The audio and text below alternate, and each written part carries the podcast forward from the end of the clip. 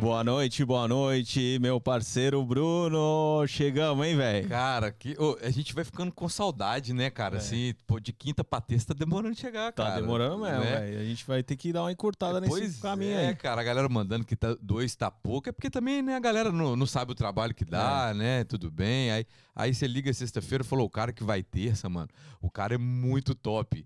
Aí você busca, assim, meia dúzia de, de informação, liga pra um, liga pra outro, todo mundo fala bem do cara. É o Só homem que da isso era resenha. sábado ainda. Eu falei, pô, até terça-feira nós vamos esperar o homem da resenha. É isso mesmo, mano? É Vai mesmo. lá, apresenta. Boa noite, boa noite, galera. Mais um na gringa com meu parceiro Rafael. Hoje tem resenha de futebol, hein, Hoje, filho? É o hoje. Ah. Rafa da... R9 não, da Replay. Aí, o Rafa, é o. Rafa da Replay. Ô, Rafa, antes de você falar, dois feedbacks. Os dois primeiros falou assim, cara, o Joãozinho joga demais, mas muito mesmo. Tem oito anos, ele é o pai do João. É o pai do João. Eu falei, mano, tudo bem, eu já, já- eu não vou, o Joãozinho eu já sei que já joga demais, eu quero saber dele. Aí ele falou, não, mas ele é o pai do João. Seja bem-vindo, cara. Boa noite. Obrigado, meus amigos. Boa noite. É, o Joãozinho, na escola de futebol dele no ano passado, fizeram um- uma noite de entrega de prêmios. Inventaram um prêmio para ele, que era a criança mais apaixonada por futebol que eles já viram. Então ele não ganhou o melhor, ele não ganhou o mais técnico, o mais nada voltado para qualidades de futebol. Ele ganhou pela paixão que ele tem. Ele é assim, ele é um alucinado, mas a fruta não cai longe do pé, né? Ali tem o avô, o padrinho, a mãe, todo mundo é futebol. Tinha que ser, né? Ele tinha que ser, não tinha jeito. Já, já, já chegou marcando o território. É isso aí. Vitória dele. Filho de peixinho, peixinho, Filho de né? peixinho, peixinho. Aí. Não, feio de tubarão, né? Ó o Joãozinho, ó o Joãozinho. É o Joãozinho? É o Joãozinho? É o Joãozinho. É mó barato, velho. Além de tudo, do- molequinho educado, velho. Top, Não, os molequinho. dois, os, os, os dois primeiros. Não, é o pai do João. É o pai do João. E o Lelo também. O Lelo e o Valadão. Tem, vazou aí? Vazou? Vazou? Aí. O O, Valadão, o, o Lourinho, o filho do, do pastor André Valadão, a mesma coisa. Primeiro ele falou: não, ele é o pai do João, É isso aí. que joga muito. É, É eu aí. falei. Que orgulho, hein, cara? Pois um é. abraço pro Joãozinho. É, ele devia ter nascido canhoto, né? Nasceu, não? Não, ele puxou o pé direito do pai dele. Vai ser mais difícil, mas tomara que ele consiga. Vamos lá, meu amigo Gugão, com você. Ô, Rafa, é, vamos contar um pouco da sua história, é da- do futebol, onde começou, a paixão toda, seu primeiro clube, filho da dona Leila do leilão, top demais, né? A gente quer saber um pouco dessa história aí, sua aí, que é uma história de, de sucesso, inspiradora pra muita gente, de um lado e do outro. Pelo que você falou, você tem bastante coisa pra falar aí pra galera aí. É, a carreira, ou a quase carreira, até os 20, ela, ela tem um antes e depois, né? Que é o antes e depois do Joãozinho. Até os 26 anos eu fui um cara que gostei da boa parte do futebol, que era viver o pequeno glamour que eu tinha mesmo. Às vezes você tá jogando num time da cidade, você tem um carrinho legal, então você tem um, um prestígio. Eu não tinha o prestígio de um cara do Flamengo no Rio de Janeiro, mas eu tinha o prestígio do cara que jogava em Itu. Sei lá. Então eu ia no pagode de Itu e no restaurante, as pessoas me respeitavam como um cara que jogava, que eles me viam jogando no final de semana. Então, é, eu começo com 14 anos de idade, mais ou menos assim, em São Paulo, é, muito sozinho, porque minha mãe, mãe solteira, e eu tinha que meio que me virar, fazer as minhas coisas. Minha mãe sempre trabalhou, minha mãe, o Hugo conhece, é uma pessoa espetacular, assim, uma guerreirona, né? Legal. E, cara, acho que a primeira peneira que eu fiz foi um amigo meu que passou no estádio do Morumbi. O pai dele trabalhava, era tipo um handman, e tava fazendo um serviço perto e viu que por 10 reais tinha uma peneira de São Paulo. Aquelas paradas que o cara fazia pra arrecadar dinheiro, não pra passar ninguém no teste. Aí ele me ligou. Como assim? Desculpa. Aqui é a resenha, então a É, gente tem que entender. É. Tipo, como assim, para arrecadar? Existe isso no futebol, assim, a- ainda? Aqui nos Estados Unidos, mais ainda. É mesmo? Aqui, se você quiser, você faz um tryout num time grande. Eu fiz, eu fiz, vou chegar nessa parte da história. Tá. Com 27 anos, um tryout no Orlando City que eu paguei 175 dólares. Depois eu vou chegar nessa parte da Tá. história. Tô começando a entender. É, então, assim, você abre um open tryout. No- só pra já. Tá? Pode, pode ficar à vontade. Nesse cara. dia do Orlando City, tinham 360 pessoas. Tinha um pacote de final de semana que você ficava no hotel com o transporte pra ir fazer o treino no sábado e no domingo. Eu paguei o pacote que eu ia sozinho. Que eu já tava meio que estruturado em Orlando. Sim. Cara, tinha cara com um protetor de negócio de dente de boxe, bermuda de basquete, acho que 60% deles estavam, chuteira de futebol americano. Tênis, eles, eles fizeram o tryout de tênis de jogar basquete no campo de grama. Só que são 175 a cabeça. Faz uma conta de 360. Já fiz 63 mil dólares. Exatamente. O Hugo já fez é, num sábado e domingo. Caramba, E- cara. E, assim, eu consegui jogar Ah. no Brasil Série A, Série B, Série C e me sujeitei a fazer um- uma peneira com 27 anos de idade, mas eu chego lá na tá, história. vamos chegar. Aí você fez essa do São Paulo, Aí então. eu fiz essa do São Paulo. Com No di- 14 anos. É. Aí esse amigo ligou do Morumbi, que tinha uma peneira, a gente jogava bola junto na rua, eu era o melhor do bairro. Aí ele falou, cara, vamos tentar? Eu falei, fala pro seu pai pagar que depois eu peço pra minha mãe devolver o dinheiro pra ele. Aí, cara, ansioso pra caramba, não sabia o que ia acontecer, eu lembro até hoje. Começava 4 horas da tarde, eu cheguei lá meio-dia. Eu saí da Vila Mariana, peguei dois ônibus, passei por baixo nos dois que eu não tinha dinheiro pra pagar. Ou não sei se eu não tinha dinheiro, não tinha pedido pra minha mãe, ou se eu fui sem ela saber. E eu me- meio que me virava sozinho. E pra saber quem jogava era por ordem de chegada. Eu cheguei lá meio-dia, o jogo era às quatro. Então eu joguei no primeiro, no primeiro jogo. Então tinha, sei lá, 300 pessoas ou mais. Era um campo de terra, todo de terra. E eu fui pro primeiro jogo. Os primeiros 22 que chegassem estariam no primeiro jogo. E aquelas peneiras de Brasil é aquilo, né? Quem é goleiro? Ninguém levanta a mão. Quem é zagueiro? Ninguém levanta a mão. Quem é atacante? Todo mundo. Aí eu, na hora do atacante, levantei a mão, mas eu era o primeiro que tinha chego, me botaram pra jogar. Aí eu lembro até hoje, eu joguei seis jogos consecutivos. Porque ele me viu jogando, gostou e falou, continua. E ele ficava me trocando de posição. Porque depois de uns 12, 13 anos de idade, eu dei esse espichão assim de ficar grandão. E eu consegui ficar grande e continuar tendo uma técnica legal pra jogar bola. Aí ele falou, cara, eu quero te ver mais. Vai jogar de zagueiro, vai jogar de lateral. E eu ia meio que dando conta do negócio. Aí no final da minha primeira peneira, juntou lá as 300 pessoas, pai, todo mundo no meio do campo, os treinadores, era do São Paulo. O cara chamava J. Alves, deve ter morrido já. Esse cara foi uma lenda, porque ele queria fazer um time só de atacante, com 11 atacantes. Ele queria ensinar o atacante a jogar na defesa. Meio que esse Fernando Diniz faz hoje, Sim. ele queria fazer isso há X anos atrás. Pô, eu tenho 36, 20 anos atrás. Que isso, cara. É, ele queria que o time dele tivesse 11 atacantes, que a gente saía, que ele queria que o, o goleiro tocasse pro zagueiro e o zagueiro saísse driblando todo mundo. Se o cara pedalasse de braço atacante, ele, uau, do lado de fora do campo. Que isso, cara. E eu caí na mão desse cara pela primeira vez ele, e eu consegui meio que jogar bem em todas as posições. Aí ele juntou todo mundo, naquele dia eu passei no teste. Eu fui o único cara que passei em 300 na minha primeira peneira. Aí eles falaram, ó, a gente vai te ligar, você tem que dar um contato de alguém da sua família. Eu tô esperando até hoje.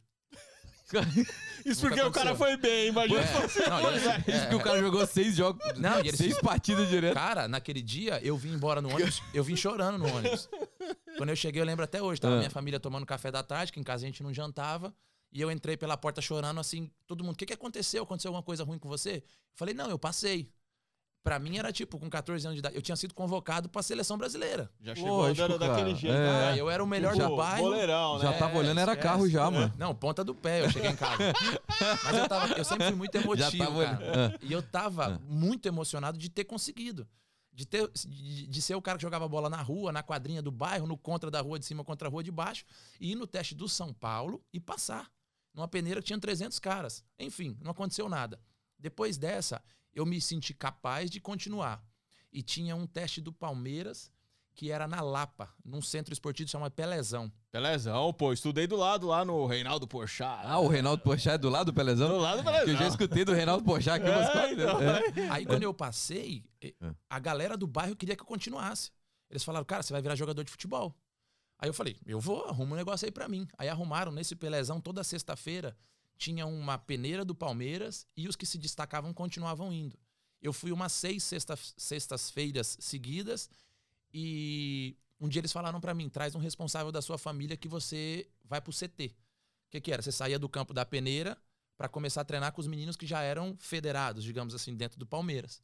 Aí eu trouxe meu tio e eles falaram, ó, na terça-feira você tem que se apresentar no CT do Palmeiras, assim, assim, assado, vem aqui na sexta-feira que a gente vai assinar um documento com você. Isso numa sexta era pra eu ir na outra sexta-feira levar meu tio pra assinar os documentos, que era uma carta pra poder entrar na terça-feira no CT. Meu tio foi na sexta, ah não, mas não deu certo, você vai ter que vir na outra sexta.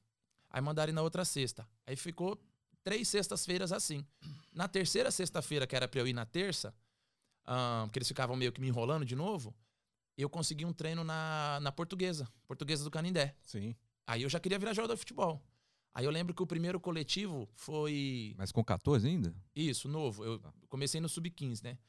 Aí eu lembro que eu cheguei no Canindé. Dessa vez eu tinha um padrinho, eu não tava sozinho. Porque o, o ex-marido da minha mãe, o irmão dele era preparador físico do profissional da portuguesa.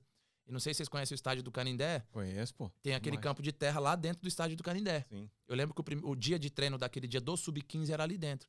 O coletivo acabou tipo 5 a 4 pro time titular e reserva. Eu treinei no time reserva. Os quatro gols do time reserva, quem fez fui eu.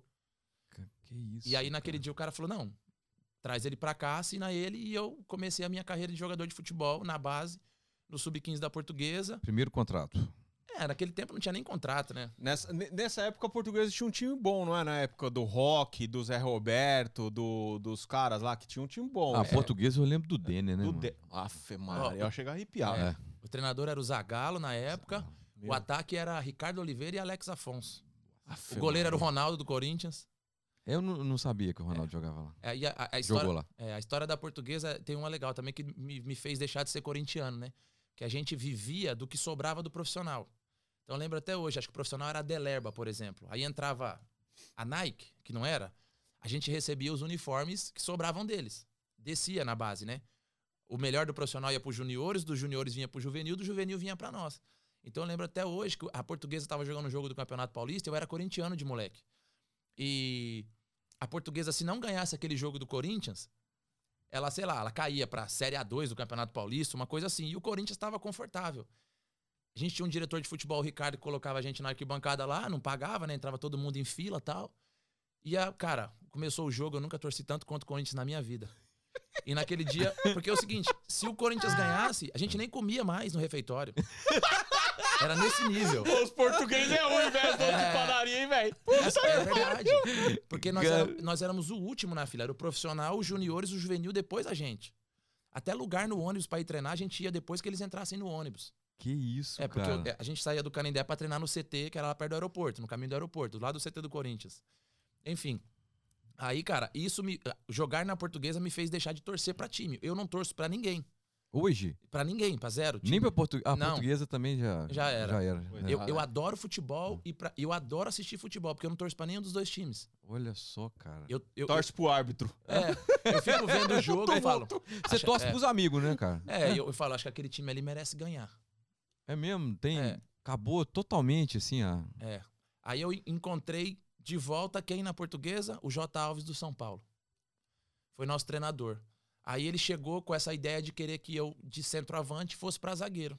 E eu não aceitei. Por causa do tamanho, será? Por causa do tamanho e porque. Pera aí, cara, devia pera ter aí. gente Vou, fazer que uma eu. coisa. Marquito, a- abre, eu vou, eu vou ficar do lado dele. Ô, gente, o cara tem dois metros de altura. Olha aqui. Não, Olha não aqui tem que o cara não tá errado. Olha aqui. Tem. Pode tirar? Olha aqui. Pode tirar. Olha aqui. Olha aqui. Essa aqui, Marquito. Qual que é?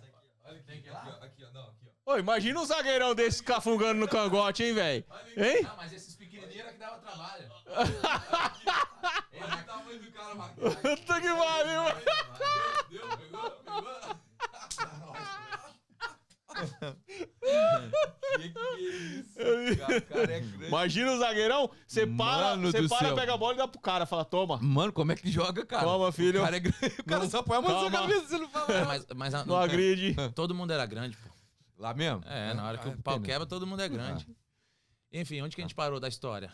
Parou, parou lá no. Que você encontrou veio- com o técnico. Técnico. É, queria aí- te colocar de isso, aí zagueiro, queria né? me colocar, cara. Eu treinei meio que uma semana assim. Aí eu falei, cara, não consigo. Só que esse cara que me levou pra lá, ele era um cara influente no futebol, de trabalhar de um monte de clube grande. Ele era auxiliar do. Ele era preparador físico da comissão técnica do Zagalo. Então, trabalhou em Santa, Atlético Mineiro. Ele falou: posso tentar alguma outra coisa pra você. Atlético Mineiro é bom. É bom. É mesmo, time massa. E aí eu fui, cara, pro São Caetano. Acho que eu tinha conhecido alguém ali no- na portuguesa que tinha saído do pro São Caetano. Aí você faz aquela meio que os pais, você conhece, começa a conhecer a galera que joga com você, é um time, como se fosse uma escolinha de futebol em Orlando. Você vira aquela comunidade pequena ali da galera que joga junto. Aí um amigo falou: ah, vai lá no São Caetano fazer um teste, etc. O São Caetano era aquele timaço do São Caetano também, que ganhou tudo lá, que, enfim, final de brasileiro, etc. Fui pra lá, era razoavelmente a mesma. contra o Vasco, né? Isso, que o Eurico Miranda não deixou Foi. o jogo acabar. Foi, foi. Os caras foram pra Foi, Libertadores. foi quando o Vasco jogou com a camisa do SBT pra confrontar a Globo? Acho que foi, Eu não acho foi? que que foi essa final? Só na final. É, É, só na final. Foi Acho só que na final. Isso aí. Puta que pariu, O Eurico Miranda, cara. Ali era ele, ele peitava mesmo, mano. Ele peitava mesmo. E aí? E aí, cara, fui pro São Caetano, fiquei ali mais uns dois anos. Aí ainda tinha aspirantes na minha época, né? Que era o Sub-21 que jogava antes do profissional. E aí a gente. E eu consegui me desenvolver legal ali. Eu tinha um treinador que gostava muito de mim, etc. E eu lembro que eu tava no meu primeiro ano de juvenil, eu já ia pro banco do jogo do aspirantes e ele queria começar a me colocar. Só que esse treinador da época, que é um cara que, pô, eu sou fã dele até hoje, começou a tomar porrada por isso. Porque os empresários dos caras dos aspirantes era tipo, o cara 20 anos, 21 anos, o cara tinha que jogar. Cara tinha que colocar o cara no profissional rápido. Como é que um moleque de 16, 17 anos vai tomar a vaga do cara? Ele falava, cara, eu prefiro formar um moleque de 16 pra ficar tomando porrada, que é meu trabalho na categoria de base, do que botar o seu com 20, 21, que eu sei que não vai virar nada. Porque o seu com 21 já era pra estar no profissional. Aí ele pegou e falou um dia pra nós, ó, eu vou ser mandado embora e vocês vão ser mandados embora daqui também. Porque é uma cúpula maior que tem mais força do que a gente vai mandar a gente embora. E eu tô indo pro União São João de Araras. Sei se vocês sabem, é um time no interior de São Sim, Paulo. pô. Revelou muita, muita, muita gente. Muita gente. A molecada de hoje não sabe, mas saiu muita gente boa de lá, Muita cara. gente. Pô, o São João ficou 10 anos jogando pelo menos, sei lá, Série A e Série B do Campeonato Brasileiro, É, primeira do Paulista. Tinha uma estrutura legal pra caramba. Enfim, aconteceu o que ele falou. É, a gente mesmo com ele. é, O futebol tem essa política, né? É, você é o, o braço direito do prefeito X. Acabou a eleição, ele perdeu, você já não vale mais nada. Você tem que andar na cidade de cabeça baixa. Olha, Então, o futebol, o treinador que te levou foi embora, você morreu. Você perdeu seu padrinho. E, é- e tem isso de ficar andando atrás dos caras, né? Se você acompanhar o futebol, sempre tem um treinador que vai que leva dois, três caras que ele gosta. Hoje é mais difícil, os caras assinam o cinco Luxemburgo fez isso muito tempo. Muito tempo. Muito É- é- tempo. são os caras que ele confia. E nós, como eram, éramos jovens, eram os caras que ele achava que a gente ia virar alguma coisa. Enfim, fui pro União São João de Araras, me profissionalizei. ahn, consegui jogar meu primeiro jogo profissional na Série C do Campeonato Brasileiro com 18 anos de idade. E, enfim, morei lá em Araras. Contra, contra quem, você lembra? Putz, cara, acho que era América de Rio Preto. Algo assim. Esses times tudo acabaram, né, velho? Acabou tudo. Acabou. Tinha um em Piracicaba que era tradicional também, era ferroviária. Quem que é? Não, a Ferroviária de Araraquara, Araraquara. Piracicaba. Piracicaba. 15 que de tinha 15 Piracicaba. Piracicaba. É lá que tem o comercial também? É, lá que tem comercial que chama também. Come Fogo esse jogo É. aí lá. é Um negócio desse. Cara, todos esses times, Inter de Limeira, Rio Branco de Americana, eram os times que a gente enfrentava ali em Araras, né? Enfim, aí, cara, Pois Araras. é, isso é, isso, é, isso é ruim, né, cara? É, Podia ter um incentivo maior do Estado, né? Porque futebol é cultura no Brasil Sim. mesmo, é Sim. inserido na cultura. Não só como esporte, é uma cultura nacional. Aí deixa acabar esse time. Pô, A, a portuguesa, cara, Acabou. tradicional, Canidé, quantas histórias tem. Mas acho que quem acaba não é isso, não. Quem acaba é a, a- a gestão. É a gestão mesmo, né? É. Porque não tinha responsabilidade, né, cara? O presidente era do clube era livre, né? Ele não tinha responsabilidade cível. É, e depois virou essa coisa do dinheiro, cara. E assim, o futebol, esses clubes do interior acabaram da seguinte maneira: nós três tínhamos dinheiro e a gente queria ser dono do Rio Branco de Americana no próximo Campeonato Paulista. Aí o cara dava um orçamento pra nós de um milhão de reais. A gente falava: não, a gente tem o dinheiro, vamos pegar. A gente colocava 200 pau. Passava três jogos, o time não ganhava de ninguém. O moleque era a revelação, fudeu o joelho. Falei palavrão, Não, Não perdão. tem problema não. Pode Aqui tá pode falar o liberado, que você tá? quiser. A revelação fudeu o joelho. é, o nosso time só perde. O goleiro pegava tudo, tá entrando tudo pra da perna, não sei o quê. Você fala, vou botar o restante do dinheiro? Vou nada. Aí sabe o que os caras faziam? Valeu. Metia o pé, largava todo mundo pra trás. Aí o cara da cidade que gostava do time, que tentava ajudar, etc., não dava mais pra. pra- Só que isso é, é sucessão de erros, entendeu? Alguns caras conseguiram colocar 200, vender um moleque por 3 milhões, enfiar dois no bolso e ir embora. O restante não. Então, assim, Não, é- eu vou falar algo que eu não entendo. Então é mais uma pergunta. Isso é quando o cara tem é, o, o lobby bem feito com o presidente, com o técnico, né? Ele faz o dinheiro que ele quiser, ué. É que, cara, se a gente, eu- se a gente se apresentar como dinheiro, e eu sou o presidente do 15 de Piracicaba, um cara da cidade, que fui eleito, todo mundo gosta de mim, e nós vamos lá de terno e gravata e falar pra ele, eu vou salvar a sua vida, eu vou despejar um milhão de reais aqui pra você fazer um baita de um time e ganhar, ele fala onde é que assina. Porque É. ele não tem dinheiro, ele sozinho sabe que ele vai sofrer. Então os caras acabavam aceitando, história de clube empresa, etc. Mas Sim. empresa nada, cada um tava olhando pro seu e, e, e a história do clube, a paixão do cara, da cidade, aquele cara foi perdida junto com isso, porque não tem mais time, vai torcer pra quem? É. É, na minha cidade, eu sou de Belo Horizonte. Eu fico pensando como é que o América sobreviveu, cara. É. América Mineiro. América é modelo, cara. Pois Gestão. é, cara. Pois é. Mas olha o Cruzeiro. É gestão. Também, verdade. Tá morto, O né? Cruzeiro tá na É. merda por gestão. Não, o Atlético também deve quase um bilhão, mas o Atlético tem receita, né? Porque tá jogando no Série A, Libertadores, patrocínio. Sim. Tem um menino lá que tá colocando dinheiro, que é presidente lá da MRV. O cara, na, na verdade, o cara, acho que até bancário agora. Então, tudo bem. Agora, sair da B igual o Cruzeiro tá, sem receita, que é, é Mas- complicado, cara. Essa dívida do Atlético, ela não pertence a uma gestão. É Ela pertence a 50. É. É. Entendeu? Então, por exemplo, essa conta pode ser que um dia chegue. Por exemplo, Sempre no chega, Cruzeiro, não? no Cruzeiro, digamos que eles têm conta de 50 gestão pra trás pra Sim. pegar. Só que agora eles estão num buraco que ninguém quer, quer ajudar mais. A conta que não chega é do Flamengo. Não, agora tá positivo. Os o Flamengo já tá positivo, Flamengo cara. Tá voando, velho. Flamengo tá positivo. Mas aí foi uma gestão também que, que Deu certo. Que soube. É. é, o Flamengo. é, mas aqui, cara, é uma, é um, assim, torcida eu acho que é o Flamengo e o Corinthians. É, né? o clube da massa é o Flamengo, né, velho? Tem Não, muito... Corinthians também. É, né? também, também. Eu sou corintiano, mas o Flamengo é, é um pouco... Eu acho que é mais forte. É mais mais- fácil você chegar e falar, tem que levantar um time aqui. Vamos levantar o Flamengo, que tem mais torcedor no Brasil, É. pô. Que vende mais camisa, que arrecada mais. Mas eu tem- acho que só- todos os times no Brasil hoje devem muito, né, Rafa? Eu acredito que sim. Ninguém é positivo. Cara, essa conta não vai fechar. Vai chegar um momento que vai ter que fazer uma anistia de imposto É. pra poder. É que não- esses caras que, que vêm de China, é sempre alguém que tá pagando, não é o clube. Chega um apaixonado lá e fala, tá bom, vai, quanto custa esse cara aí? É Ah, 5 milhões por ano. O cara fala, tá, eu te empresto, sei lá, depois você me devolve, dá um jeito, me dá um pedaço de uma porta do estádio. E vai indo, cara. É, é- é. Mas você acha que um bilionário, tipo o Cruzeiro, por exemplo, chega um shake árabe e fala, vou comprar o Cruzeiro. Mas se, se, se fosse rentável, já teriam comprado, né? É. Ah, Por que, que todo mundo compra na Inglaterra? Sabe por que a Inglaterra é um dos times. Eu, eu li isso. Ah, o campeonato inglês é um dos mais ricos do mundo. Cada 10 casas na Inglaterra, 6 pagam pay-per-view. Que isso, cara? 10 casas, 6 pagam pay-per-view de futebol. 60%. Por que, que a MLS é, é- é rica e só cresce, cresce, cresce, cresce? É isso, é, é- é contrato de televisão, esse tipo de coisa. É Entendeu? que os caras conseguem pagar, né? É isso que os caras Ah, ficam no cara. Brasil. Quem manda no futebol é a Globo. Não é no, no Brasil.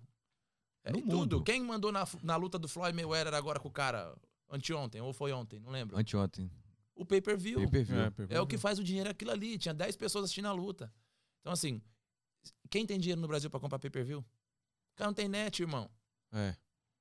É verdade. ele não tem um cara. 69,90 da net, como é que ele vai comprar? Eu paguei na luta, tava na casa de um amigo, 50 dólares. E aí, vamos pagar 25 cada um?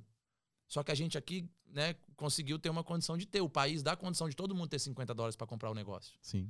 né? No Brasil não tem como você fazer esse rateio de É. 300 pila, não. Não, um jogo no Brasil é cento e tantos reais, não é? Eu nem sei Um jogo, um jogo. Ah, quero comprar o clássico lá. Corinthians e É caro. É Palmeiras. caro, né? É caro. É caro, cara. É bem caro.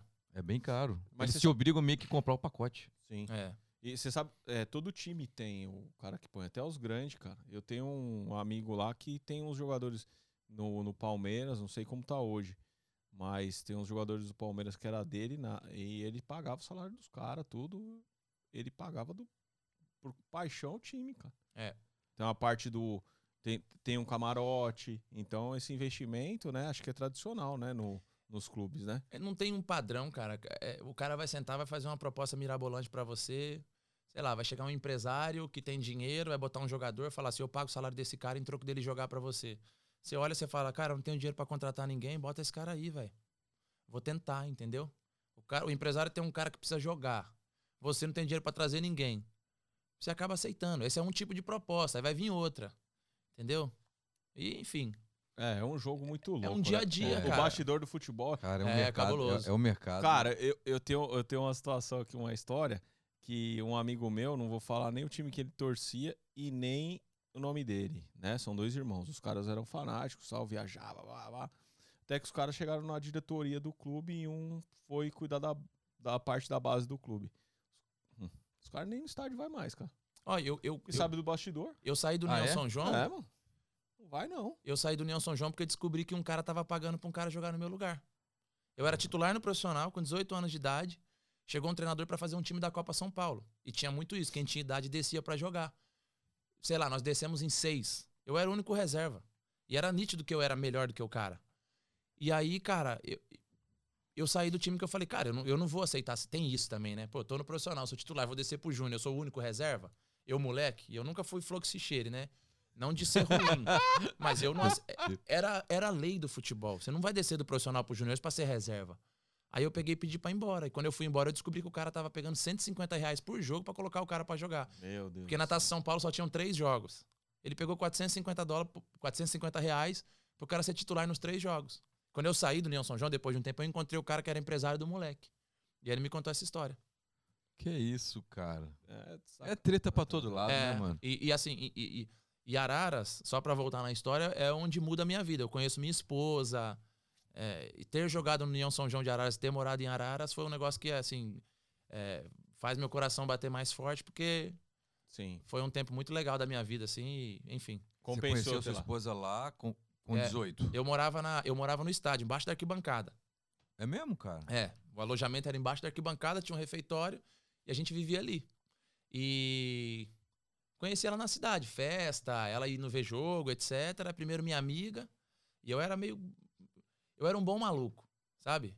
Eu era o cara que. Com, Um maluco bom. É, fazia mal pra mim. Eu era um cara que com 16, 17 anos organizava a festa dos caras do profissional. E botava 20 cabeças pra dentro do negócio e os caras falavam, fala com o Rafa lá que ele resolve. É, se ela tivesse aqui, ela confirmava. E aí eu, eu começo o meu relacionamento com a minha esposa com essa coisa de amizade. Que eu era um cara que todo mundo gostava, eu desenrolava, eu, eu saía, eu zoava. Eu gostava de tomar meus beer night, né? Lá. Então, é- essa, essa é a parte do futebol legal de contar, porque eu tive todas as oportunidades depois disso, depois que eu busquei, que eu consegui mostrar que eu era bom, eu tive oportunidades assim que pode ser que tenha gente que esteja assistindo, escutando, que nunca vai ter na vida. E eu, muitas delas, não soube aproveitar por mim. Porque, de novo, eu queria viver a parte legal do futebol. Eu não gostava de treinar. Eu gostava de sair, de beber, de ter o carro, de receber o dinheiro, de botar uma roupa da hora, de botar um perfume, de não pegar fila na balada. Isso eu adorava. Agora, no outro dia pra treinar, eu falava, mano, fudeu. E- Aí eu achava que a culpa era do treinador. Esse cara é mal, né? Não vai me botar pra jogar, eu sou melhor do que o cara. Eu era melhor do que o cara. Só que o cara tava dormindo na noite anterior, eu tava na rua, zoando, entendeu? E assim, eu, eu sempre fui muito hiperativo, eu não conseguia treinar, dormir à tarde, almoçar e ficar lá lendo um livro. Eu precisava ir pra rua, irmão. Eu lembro em Araras eu pegava mototáxi. Eu ia pro centro da cidade com 17 anos de idade, 18, quando eu cheguei lá. Sentava no bar, colocava uma cerveja, um, um conhaque com licor de cacau e ficava tomando e conversando com os malucos do bar. Jogando dominó, jogando baralho. Eu não conseguia ficar no, no- no alojamento. Entendeu? E concentração, então você não aguentava. Não, lá não, é que não- meio Ah, que não, não existia, não né? Não tinha nem dinheiro pra isso, a gente morava lá. Entendeu? Mas assim, chegava pra treinar no outro dia e aí comecei, cara. Comecei a, a pingar em um monte de lugar porque eu era bom. Os caras sabiam do meu histórico. Cara, ele não gosta de treinar. É, a minha primeira semana era fantástica, porque eu sabia que eu precisava convencer. Então eu chegava na primeira semana, os caras, uau, esse cara é um fenômeno. Deitava. Nossa, mas eu jogava o primeiro jogo, no segundo me esquece. Já meti a sandália da humildade, né? E assim, Já- sem- é, sempre, sempre muito. Essa coisa da humildade, muito querido, cara. Eu tenho um amigo meu no futebol, assim, da minha vida inteira. Eu sempre fui o cara mais legal, assim, da, da parada do vestiário. Eu era o bom de grupo, mas eu era bom de bola. Só que eu não queria ser bom de bola. Eu queria zoar. Você não queria dedicar, né? Eu não queria me dedicar. E eu, e eu via. O, tinha cara que saía comigo e tomava 20 cervejas. Eu tomava as mesmas 20. Ele conseguia correr no outro dia, eu não conseguia. Só que eu não conseguia ver que isso estava me fazendo mal e estava custando, sei lá, uma carreira. Então eu, eu, não, eu não quis pagar o preço de ter sido um jogador de futebol. E eu consegui. Eu joguei, no, eu joguei na primeira divisão no Goiás, eu joguei no São Caetano, depois no profissional. Eu joguei é, no Ituano, o Campeonato Paulista da Série A. Joguei no Ituano duas vezes. Joguei Série B do Campeonato Brasileiro lá. Joguei no Oeste de Itápolis, que foi o time que eu fui para pra que eu fui direto depois pro Goiás, etc. Mas eu não queria. E jogava em que posição nesses times todos? Eu comecei como centroavante e depois o J. Alves estava certo, eu fui para trás. Eu sou um cara que joguei a primeira divisão do Campeonato Brasileiro de centroavante e joguei a Série B do Campeonato Brasileiro titular como zagueiro. Olha. Caramba, cara. As minhas histórias são muito boas. É E eu provo. Imagina. Um dia, esse, um dia um cara falou assim: Eu quero você, mas eu vou te ensinar a jogar de zagueiro. Aí eu falei: Não, cara, eu não quero. Tal. Ele falou: Eu vou te ensinar a jogar de zagueiro. Tal. E eu fui me adaptei, aprendi. Aí comecei a jogar, gostei. Na época era a opção que eu tinha. E era uma época que eu não fazia mais gol, cara. puta, a bola não entrava de jeito nenhum, de jeito nenhum, de jeito nenhum. Eu me vi meio que esnucado de não ter pra onde ir e eu queria continuar jogando bola. Era o meu, era o meu trabalho, né? Aí eu vou morar naquela cidade porque eu jogo bola. Entendeu? Então era aquilo Pô, que eu você fazia. foi pra Goiânia, né, mano? Eu fui pra Goiânia, morei um Mas ano já e- tava casado. já tava casado, mas eu, ela me ligava e eu atendia da boate. Sim. Eu saía todo dia em Goiânia, pô. Goiânia é complicado. Quando eu- Complicado. Quando eu cheguei no Goiás, quando eu cheguei no Goiás, o Que ano que era que você jogou no Goiás? 2007, pô. Goiás 2007. classificado pra Libertadores, Geninho, Geninho. Souza artilheiro do Campeonato Brasileiro, Souza, é. Geninho. Souza Caveirão. Meu cunhado tá assistindo a gente, mandou um abraço pra vocês. É atleticano doente e ele lembra muito bem do Geninho no Galo. É. Ó, quando- quando eu cheguei no Goiás, É. eu fui do Oeste de Itápolis. A gente tinha um, tinha um torneio chamado Copa, Copa Paulista. Sei lá, um torneio de segundo semestre dos times do interior. E eu jogava no Oeste de Itápolis como centroavante. E passava os jogos na Rede Vida. E nós íamos jogar contra a Ferroviária de Araraquara, que era líder com 12 pontos na frente. E um cara da Ferroviária tinha dado um- uma entrevista num site chamado Futebol Interior, que eles iam lá pra selar a classificação deles em Itápolis. Aí fica aquela coisa de futebol, ah, vai falar merda? Você vai ver o que vai acontecer. Eu nunca tinha jogado como profissional naquele clube, eu só treinava. Nesse dia, o campo do Oeste de Itápolis é pequeno, tava chovendo pra caramba. Então, qualquer jogada do nosso time, o goleiro dava, quebrava o tiro de meta, eu desse tamanho, cascava a bola de cabeça. Né? Não tinha como sair jogando. Virava uma Sim, lama. Sim. Cara, o cara saia, sei lá, 12 minutos de jogo, ele quebra uma bola na minha cabeça e eu, como eu sabia que eu ia ganhar, eu dava uns passes de cabeça, assim, eu via onde tava o cara, eu falava, fica aí que eu vou cabecear pra você. Eu cabeceio a bola, a bola pega na água assim, ó, puf, e ganha velocidade bate na mão do cara, pênalti pra nós. O único jogo do campeonato inteiro que passou na televisão da gente. Então não só eu aparecia na câmera, porque era- o jogo era um chute pra frente pro grandalhão. Pênalti. O cara que jogava comigo no ataque, o Marcelo, 1 a 0 pra nós. Com 35 minutos, não sei como, a bola vai no fundo assim, eu lembro até hoje, lateral direito Juninho. A bola tava pra sair. Ele vai, eu faço que vou no primeiro pau, o zagueiro vai comigo, eu volto pra marca do pênalti, ele bate a bola a meia altura, eu deito meu corpo pra trás assim, faço um gol, cara. Se tivesse hoje, era top 10 da ESPN. Dou um voleio na bola assim, ó. Pau de peito de pé, ela pega no chão, vai no contrapé do goleiro. 2 a 0 pra nós. Primeiro jogo titular. Volta pro segundo tempo. O zagueiro vai sair jogando, eu tomo a bola dele, ele faz um pênalti em mim. Puf. Quando eu saí do jogo, eu tinha acho que oito propostas de clubes do Brasil. Que foi aí que eu fui pro Goiás. Eu joguei um jogo e fui pro Goiás. Porque foi o jogo que apareceu na televisão. Se eu não tivesse passado na televisão, era mentira. Os caras iam falar, não, deve ser bom, mas agora eu vou ver. Eu ia ter que jogar mais 10 jogos pra provar que eu Sim. era bom. Aí eu tinha, sei lá, Ponte Preta, Criciúma, Goiás, um monte de coisa. O Goiás era o melhor. Né? Que viu um jogo só. Aí o, o presidente falava, não, manda ele pro Goiás, manda ele pra um time menor, pra ele dar uma maturada, depois a gente manda pro grande. Aí o empresário, não, já manda pro grande logo. Pensou, vai valorizar. Quando eu cheguei no Goiás, faltavam cinco meses pra acabar o ano. E eu lembro que até chegaram dois caras junto comigo emprestados também.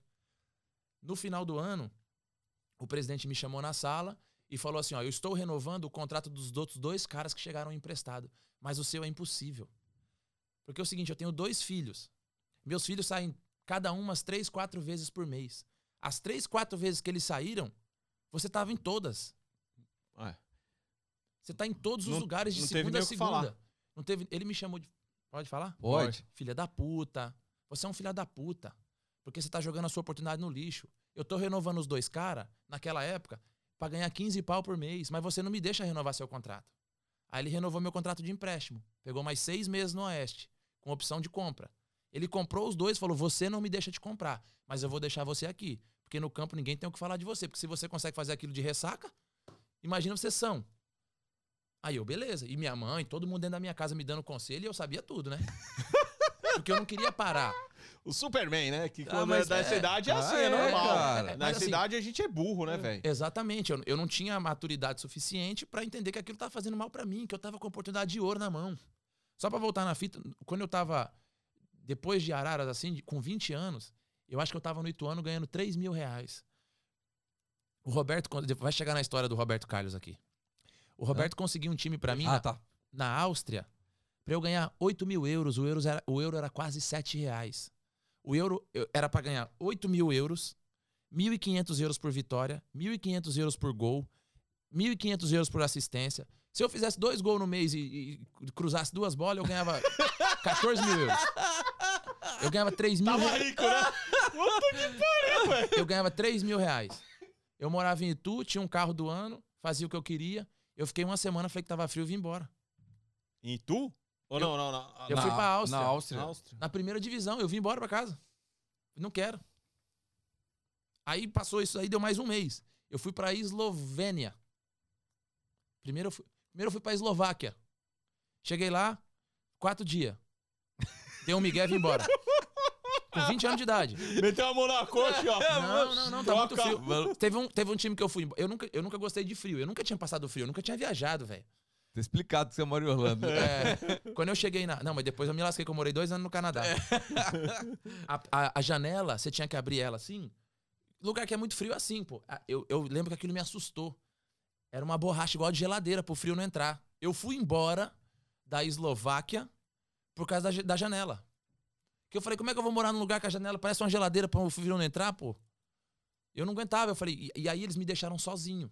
Era muito tempo atrás, porque eu falo que eu não quis pagar o preço. Eu morava no hotel da concentração sozinho, eles me deixaram sozinho, era uma televisão de 14 polegadas. Eu não sabia falar queijo em inglês. Eu liguei, eu liguei uma ligação de 16 reais um minuto pro meu primo, do telefone de um cara emprestado, porque colocaram um prato de comida na minha frente, eu queria pedir uma pizza de queijo e eu não sabia falar X. Aí meu primo falou assim pra mim no telefone: queijo, fala X. Eu falei: não é X, cara, não é letra, nada disso. Eu quero falar queijo pra mulher. Pizza de queijo. Ele falava X, igual a letra X. Eu falei: caralho, você não tá entendendo, irmão. Eu quero falar queijo. Aí ele falava: é X. Aí eu falei: ele falou assim: fala X pra mulher. Aí a- ele no telefone, eu falei: moça, pizza X. Aí ela fez: foi lá buscar uma pizza de queijo. eu não sabia falar, entendeu? Então, assim, aquilo pra mim era muito sofrido de ficar sozinho. Tem quantos anos isso? Porra, eu tenho 36, eu tinha 19, 20, tem. né? É, cara, não 17, tinha, não 16 tinha anos. Facebook, mano. Tinha Não nada, tinha, não, não, tinha, telefone, não tinha, Instagram. WhatsApp, não tinha Instagram. Não tinha nem ICQ, eu Nada, acho. Acho que o ICQ, acho que já, tá, já, Cara, já devia tava tá beirando, né? Não, Tinha internet. Messenger. Só que assim, o motorista me pegava no clube de manhã, me levava pra treinar, voltava, eu ia mudo no carro, voltava calado. A hora que chegava no treino, eu não entendia o que o treinador tava falando. Aí um cara perguntava assim pra mim: Você fala inglês? Eu falava. Fudeu, mano. Eu, não, eu, não, eu tava numa. Eu olhava pro lado. Pô, eu sou de Peruíba, uma cidade do litoral. Fui lá pra São Paulo, descalço, na rua. Os caras me jogaram lá naquele meio de mundo, cara. E eu falei, cara, o que, que eu tô fazendo aqui? Eu, eu ficava fazendo força pra ir embora. No segundo dia eu comecei a treinar mal, pro cara não gostar de mim. Aí vim embora de novo. Passou mais seis meses, eu fui pra Eslovênia. Aí eu falei, agora eu vou ficar. A minha mulher falou assim: eu vou junto. Pra ver se é tão ruim assim. Eu Aí pegou. Não, eu dei um jeito de voltar. Antes dela ir. É, não, ela foi junto. Eu tava na Turquia, passando um tempo na casa do Roberto, ele falou: "Você vai pra Eslovênia". O cara que me levou pra Eslovênia era o cara que tinha tirado o Roberto Carlos do Real Madrid pra levar pro Fenerbahçe. O cara era um empresário fodaço assim, tá ligado? Ele falou: ó, Explica, é, explica pra galera o Roberto Carlos lateral. "Exatamente. Só- Ele é, ele é irmão da minha esposa". É, cunhado, Cunha- né? cunhadão, É, cunhadão. meu- é, tem que contar essa história porque muita história vai ter o nome dele, então já é Tá, melhor já contar o é, segredo logo. É. É. Que aí já. Só pra galera entender, Roberto Carlos, lateral da seleção, Exatamente. é Aí- irmão da sua esposa. Exatamente. Tá. Eu tava na casa dele, ele jogava no time no, no Fenerbahçe da Turquia, a gente tava passando uma temporada.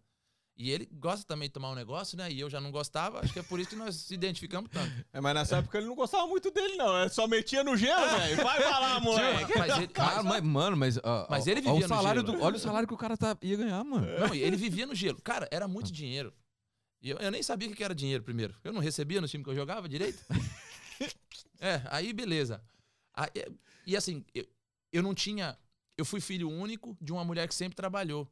Minha mãe nunca precisou de mim. Entendeu? Minha mãe, minha mãe, eu, eu quando eu nasci, minha mãe tinha 15 anos de idade. Minha mãe foi pra luta, irmão. Então, assim, ela me sustentava do jeito que ela podia, mas eu nunca passei fome graças a ela. Ela tinha um apartamentinho dela, eu morava com ela. Eu, eu precisava vir pra São Paulo, que eu tava em Araras pra pagar o ônibus de 20 reais. Ela descolava o dinheiro da passagem pra mim. E aquilo pra mim era suficiente. Eu falo pra minha mulher brincando, eu tinha três camisetas da Pargan, uma calça jeans e um tênis de sair. E eu era feliz pra cacete com aquilo. Não tinha essa ostentação que a gente tem hoje. Eu gostava de me arrumar, que eu era vaidoso e tal, mas do jeito que eu podia, entendeu? Então, enfim. Aí quando eu fui pra essa outra vez, eu levei minha mulher comigo. Aí eu falei, você vai comigo pra você ver. Cara, chegamos na Eslovênia, na divisa com a Itália. Ou você tinha que falar, o, o- sei lá, se era esloveno, ou italiano ou inglês. Eu não falava nenhum dos três. Aí botaram um cardápio na nossa frente no hotel, ela sem falar nada, eu sem falar nada. Botaram um cardápio lá na nossa frente, eu falei pra ela, e agora, nega? Ela falou, agora fudeu. Eu falei, tá vendo? tá vendo como é foda? Aí beleza. Aí eu falei, vamos fazer o seguinte, pega essa porra desse cardápio, porque no hotel eu podia comer o que eu quisesse. Aponta pra um negócio que eu aponto pro outro. Vai vir dois, o que for melhor a gente divide. Aí ela apontou uma parada, veio uma sobremesa, eu apontei outro, veio uma salada. E eu não como salada, velho. Se ferrou. Agora eu como, né? Mas naquela época eu não comia. Falei, fudeu, como é que nós vamos pedir pra trocar? Não tinha o que fazer. Ela começou a achar ruim também, né? Ela falou, "É, acho que esse dinheiro aqui não vale não, porque é o sofrimento do cacete mesmo. Aí beleza, fomos pro quarto, o cara me buscou no outro dia, eu fui treinar, ela ficou, foi indo, não sei como a gente, acho que o irmão dela deu um telefone pra nós. E ali acho que dentro da Europa era mais barato, ou então Foda-se, ele tinha dinheiro, ele pagava a conta. Ó, leva esse celular aqui, me liga a hora que vocês quiserem. Eu ligava o dia inteiro reclamando. Não, não tem condição, o cara não sabe falar comigo. Não, o motorista, um bafo da bexiga dentro do carro. Eu, eu tudo, eu tudo eu reclamava, pra não ficar. Mano, no quarto dia, eu entendi errado. O cara falou que vinha me buscar a tal horário. Ele mostrava no relógio, assim, um relógio de ponteiro. Quando ele me deixava, ele apontava pro ponteiro. Aí ele falava em inglês, por exemplo, nine. Aí eu falava, nine. ele apontava no relógio, nine, e falava, tomorrow. Tipo, pra ver se eu, pe- pelo menos em inglês, eu sabia uma palavra, eu não sabia. Que era amanhã. Aí eu falava, aqui, né? Que era no hall da parada, pra me pegar. Nesse dia, depois que eu fui descobrir, o treino era à tarde. Eu achei que era de manhã. No quarto dia de treino. Falei pra ela, tá vendo? A falta de respeito desses caras? Me esqueceram. Já arrumei meus bagulhos, liguei lá, falei, ó, vai se fuder, mano. Os caras me esqueceram aqui no hotel, vou embora dessa porra. Deve ser Fui por de causa do novo. frio, não? Fui embora de novo, nem tava frio nessa época, era verão na Europa. Fui embora de novo. Aí, cara, continuei, aí pingando. Esses times que eu falei pra vocês, tipo, me- time menor, e conseguia jogar, dali um tempo eu enchi o saco, hiperativo pra cacete, inventava uma desculpa e sumia. E assim foi a minha carreira de futebol. Aí quando eu fiz 20, quando eu fiz 26 anos de idade, a Gisele ficou grávida, minha esposa. E quando ela tava grávida de quatro meses do João, eu tava num time, no Boa Esporte de Minas.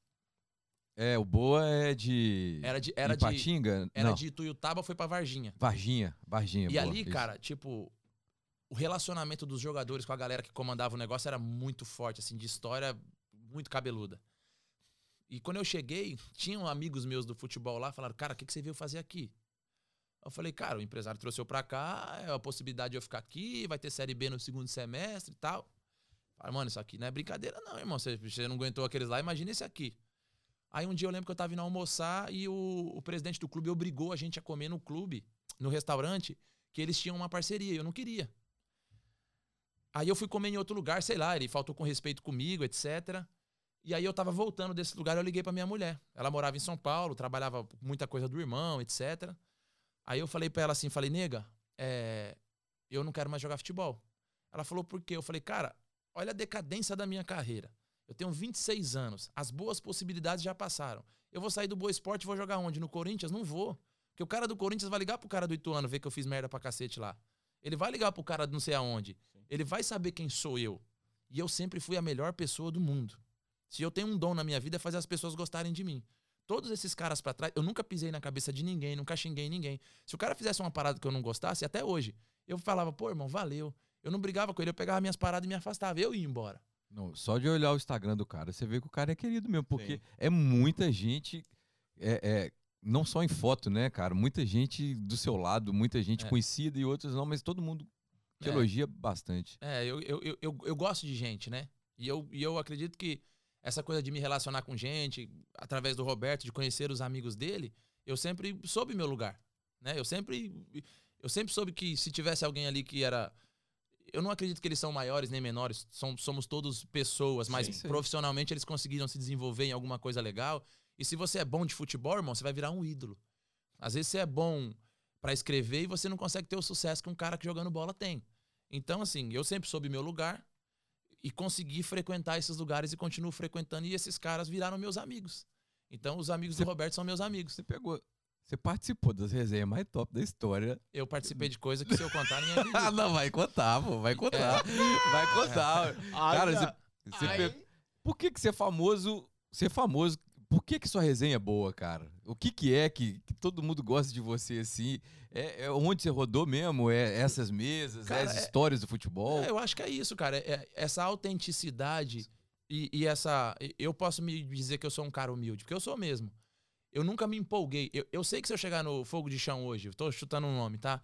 E eu tiver com o Roberto Carlos e tiver cheio, vai ter uma mesa. E se eu sei que se eu aparecer lá sozinho amanhã, não vai ter mais. Eu vou ter que esperar. E eu não sou bom pra cacete porque eu tô com o Roberto Carlos e sentei na mesa e eu vou sentar na mesa igual um pavão. E eu não vou ficar com cara de bunda na porta quando eu não conseguir a mesa. Sim. Eu entendo isso perfeitamente. Você também entende. É, vocês eu... trabalharam com artista há muito é, tempo. cara, E exatamente. eu não vou condenar o cara porque ele me arrumou a mesa naquele dia, e não vou condenar porque ele não me arrumou. Faz parte do show. Exatamente, cara. Entendeu? E eu sempre exatamente. soube isso. Mesmo porque seu, seu, seu cunhado, ele não é de ficar dando multa nos outros, né? Você já me contou isso, que ele é bem tranquilo em Não. relação a isso. Ô, os caras, ele, ele teve em Orlando, comprou uma casa aqui, inclusive estamos tentando trazer ele agora no meio do ano de novo. Cara, as pessoas chegam assim e falam assim, cara, pô, fala com ele pra eu tirar uma foto com ele, não sei o que. Sabe o que eu faço? Fala você, irmão. Ele é um cara da hora, vai lá, troca uma ideia com o cara. Pô, é mesmo? Eu falo, é, fala. Ah, não tenho vergonha. Eu falo, vem cá, cara. Pô, o cara aqui te admira, quer tirar uma foto com você, etc. Eu não me engrandeço porque eu tô com o cara. Entendeu? Então, quando eu tô com esses caras, cara, o, o- Alexandre e o Fernando Pires, que são amigos do Roberto desde o Palmeiras de 93, vem pra cá, fica aqui em casa, velho. Tá ligado? Fica lá fazendo resenha com a gente, e cantando por amizade, porque São gosta seus da gente. amigos, São meus real. amigos. Eu ligo pro cara agora aqui, o cara fala, e aí, o que que tá acontecendo? Entendeu? Então, assim, eu consegui viver muito tempo. Quem gostou de mim primeiro foi o Roberto. Então ele me viu como um cara que ele falou: não, você vai andar comigo.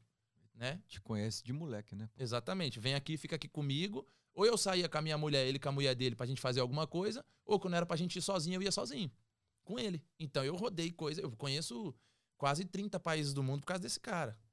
Coisa de andar de jato privado na Europa de um país pro outro com o cara do meu lado e falar, cara, uau, eu vim de Peruíbe, irmão. Eu tava lá embaixo da arquibancada do União São João. Eu, eu, eu, eu, eu brinco com a minha esposa, né? Eu não casei com você pra ganhar isso. Só que o bagulho veio de brinde. E do mesmo jeito que essa galera gosta de mim, meus amigos de todo lugar também gostam. Entendeu? Então, eu, eu, eu vivi em lugares antes de Roberto Carlos que os caras sentavam em volta, tinha brincadeira que é o seguinte: você vai contar uma história por dia e cada um inventa uma palavra. Então o cara falava caneca. Eu inventava, eu inventava não, eu contava uma história que tinha uma caneca. Avião, eu contava uma história de avião. E eu sempre gostei disso, de ficar falando com a galera, tá ligado? Então, enfim. Sempre comunicou bem. É, eu gosto de falar, Cara, irmão. eu acho que Eu só Ro- falo verdade. Roberto, Roberto e Ronaldo é os dois fenômenos do, que os- É. é. os dois fenômenos da história, não é não, cara? É, é, Conta uma resenha dos caras aí. Um, ba- um- um- um vestiário aí, conta aí. Cara, ver de perto esses caras é. Ver o Roberto de perto, tipo, treinar, viver com o cara. Tipo, ver que o cara tá cansado, tem que treinar no outro dia e, e ver o que esses caras faziam de, de super atletas que eles são. é- Era, é, o do Roberto era o que mais me impressionava, assim. É um negócio que eu nunca vou conseguir transpor pra ninguém com palavra, porque, cara, o cara tem. Eu tava na casa do Ronaldinho Gaúcho um tempo desse. É, graças ao papel que é nosso professor de futebol aqui, que é, tem um relacionamento muito legal com ele. Eu não sou tão amigo do Ronaldinho Gaúcho, mas estive lá três dias na casa dele. E aí eu- Sobreviveu? É, tô vivo. Essa é a pergunta. Não, mas eu saí no meio. É a amiga minha lá, era É. vizinha lá em Lagoa Santa dele. Não, eu, eu, eu, eu saí no meio da resenha. Uhum. Eu fiz que ia no banheiro, fui pra um hotel dormir e voltei. É mesmo, cara. É, não aguentei. Foi lá em BH, não? Não, indo lá na Barra, no Rio. Na, na barra. É, não aguentei. É, imagino, cara. Dá não, né? Não, Não, dá. não. Não tem condição. Mas assim, é, é muito legal. E não tem nada de uau que as pessoas ficam falando. Ah, é, sei lá, o povo fala, aumenta demais. Cara, é um ambiente sensacional. Tá todo mundo tomando a cervejinha igual todo mundo toma. Só que o seguinte, o cara é o Ronaldinho, irmão. Entra o, o Revelação, sai o Revelação, entra o sei quem pra cantar. Aí você pisca o olho, tá o Jorge Aragão tocando violão na sua frente. Você fala, caralho, irmão, fudeu. E aí é uma rave de coisa boa que você não quer perder nada. E o cara é boa praça. Ele, você tá doido. Esses todos os caras que são muito grandes são muito humildes. Que eles não precisam provar mais nada pra ninguém. Agora você pegar um cara que Eu penso assim também. se você pegar um cara aqui que sei lá, na música, você vai conseguir falar com um astro, mas você não vai conseguir falar com um cara do sertanejo que tem uma música na rádio. Vai ser A praticamente gente impossível. sabe disso, né? Vocês Sim. devem saber disso. Então, assim, é muito mais fácil se relacionar com esses caras gigantão que não precisa provar nada pra ninguém do que com os pé de bosta. Entendeu? De futebol, então, pela, você chegava na Série C, você viu o cara chegando, você fala, caralho, chegou Ó, o Cristiano Ronaldo. Aqui, ó. Bolsinha da Louis Vuitton do lado. Aqui embaixo. ó. Pirata, Aqui, ó. né, a bolsa. É lógico. Os relógios também. É, e os brabos chegam com a sacola do Walmart, com as paradas dentro. É, É foda. é diferente. Caramba. Cristiano Ronaldo, você chegou a trocar uma ideia com ele? Não, eu fui pra Madrid uma vez com o Roberto, ele tava lá. É, eu fiz uma viagem com meu filho quando ele tinha acho que 5 anos de futebol. Eu fui pra Barcelona e fui pra Madrid. Aí em Barcelona, nosso anfitrião foi o Neymar. Eu, É dei, mesmo, é, eu dei uma sorte danada, porque no final de semana que eu fui, era aniversário da mãe dele em Santos. Então a galera tava toda em Santos pro aniversário dela. E ele ficou sozinho lá. Né? Ele ficou com um menino que trabalhava lá pra ele. E aí o palco dele, né? O, o, o VIP dele, né? Que lá a gente chama de palco. Tava vazio. E eu fui eu, meu filho, um amigo meu, com três filhos homens também. Nós fomos fazer uma viagem, pai e filho, futebol. Né? Depois que eu já tinha parado de jogar bola. E, cara, Neymar me deu todos os ingressos do negócio dele, do VIP dele. E eu fiquei lá. Só, cara. Na parada assim, acho que eu não tenho nem foto disso aí, mano. E aí ele me deu uns de cima, ele falou: você quer ficar em cima ou embaixo? Porque em cima era tipo, sei lá, a família do Messi, comida à vontade, era um all inclusive lá, foda. Só que lá embaixo você viu o campo mais de perto. E tava frio. Os moleques não foram lá, não fizeram a NDC? Ficaram na arquibancada, porque queria ver o jogo mais de perto? Ah, cara. Mas enfim. É, legal. aí pô, nessa, legal. nessa, nessa viagem, eu falei pro Neymar, falei, cara, eu tô com os moleques aqui, eu quero tirar foto com a galera, se der. E lá eles têm um meet and greet do, do, do- do Barcelona que você consegue ver os caras depois, quem é quem tem season ticket, whatever. Eles saem por um corredor dentro do estádio, os jogadores que você pode ver. Só que o Soares, o Messi e o Neymar não saem por ali. Eles vão direto pra garagem, pegam o carro deles e vai embora. Aí quando faltavam uns 15 minutos, o menino que tava na época lá com o Neymar mandou uma mensagem pra nós, falou: desce, que vocês vão lá pra garagem comigo. Aí a gente tem foto com o Messi, Soares e Neymar, graças ao Neymar que pediu pra gente ir pra garagem. Top Aí é moral, hein, mano. Aí o Messi e o Soares estavam indo pro carro, ele falou: vem cá, tira uma foto com eles aqui e tal. Aí é moral. Ô, Rafa, o... E aí, voltando pro Cristiano Tá. Ronaldo, Ah, a gente tava em Madrid. E na porta do vestiário do Real Madrid, dentro da, da, da Cidade Esportiva lá, que é onde tem o CT dos caras, não é Cidade Esportiva, não, é. Uau, esqueci. Tá, tem um nome o CT do Real Madrid, chama Ciudad Real Madrid. Valdebebas. Eles saem e tem uma sala um pouco maior do que isso daqui, que é onde fica ali, sei lá, acompanhante, família, etc. Nesse dia o Cristiano Ronaldo não saiu direto pro estacionamento e foi embora. Passou ah, batido. cara. Passou batido. E o Roberto é um cara. Eu não fico forçando ele a ficar pedindo nada pra. Pô, vai lá pegar o cara no braço, não sei o quê. É. Porque, pô, pra ele é um cara normal, Cê é cara. É, um louco, companheiro dele. Então eu não fico forçando turma assim. Só que daquela vez eu tinha que dar umas, umas cutucadas pro canal de foto, porque era pro meu moleque, velho. É. Aí pro meu moleque eu invadi até o campo. tá ligado? Mas aí passou, tipo, todo mundo do elenco do Real Madrid passou. E dois que ele queria não foram, que foram direto embora, porque, sei lá, estavam com pressa. Porque eles sabem que quando passa por ali tem que, tem que dar uma Tem moral dar. pra alguém, tirar uma foto com um parente de alguém. Aí a gente perdeu nesse dia o Marcelo e o Cristiano Ronaldo. E eu nunca, nunca tive junto com o Cristiano Ronaldo em resenha nenhuma, nem com o Roberto, assim, nunca, nunca ouvi pessoalmente. Nesse dia nós perdemos o cara. Porque pensa, o cara que tem moral é o Roberto lá no, Ma- no Real, né, cara? Tem- mas, mas existe um respeito, cara, que assim, Um respeito, né? é, ele é funcionário do Real Madrid até hoje. Eu não sabia. É, ele mora em Madrid, ele é funcionário do Real Madrid. Ele comenta a televisão Real Madrid, né? Ele é um É o comentarista. Roberto, o Roberto. Não, Sim. O Roberto. É, Sim, o Roberto, Roberto. é isso. E ele é embaixador do Real Madrid. O embaixador sabia. É, ele é um ícone lá da parada. Sei lá, vai ter um evento na China pra falar do Real Madrid, ele, que vai, vai. é isso. Ele é o Cicerone, ele é a presença, né? Sim. E existe esse respeito, por exemplo, o Zidane é um cara que jogou com ele, é treinador profissional.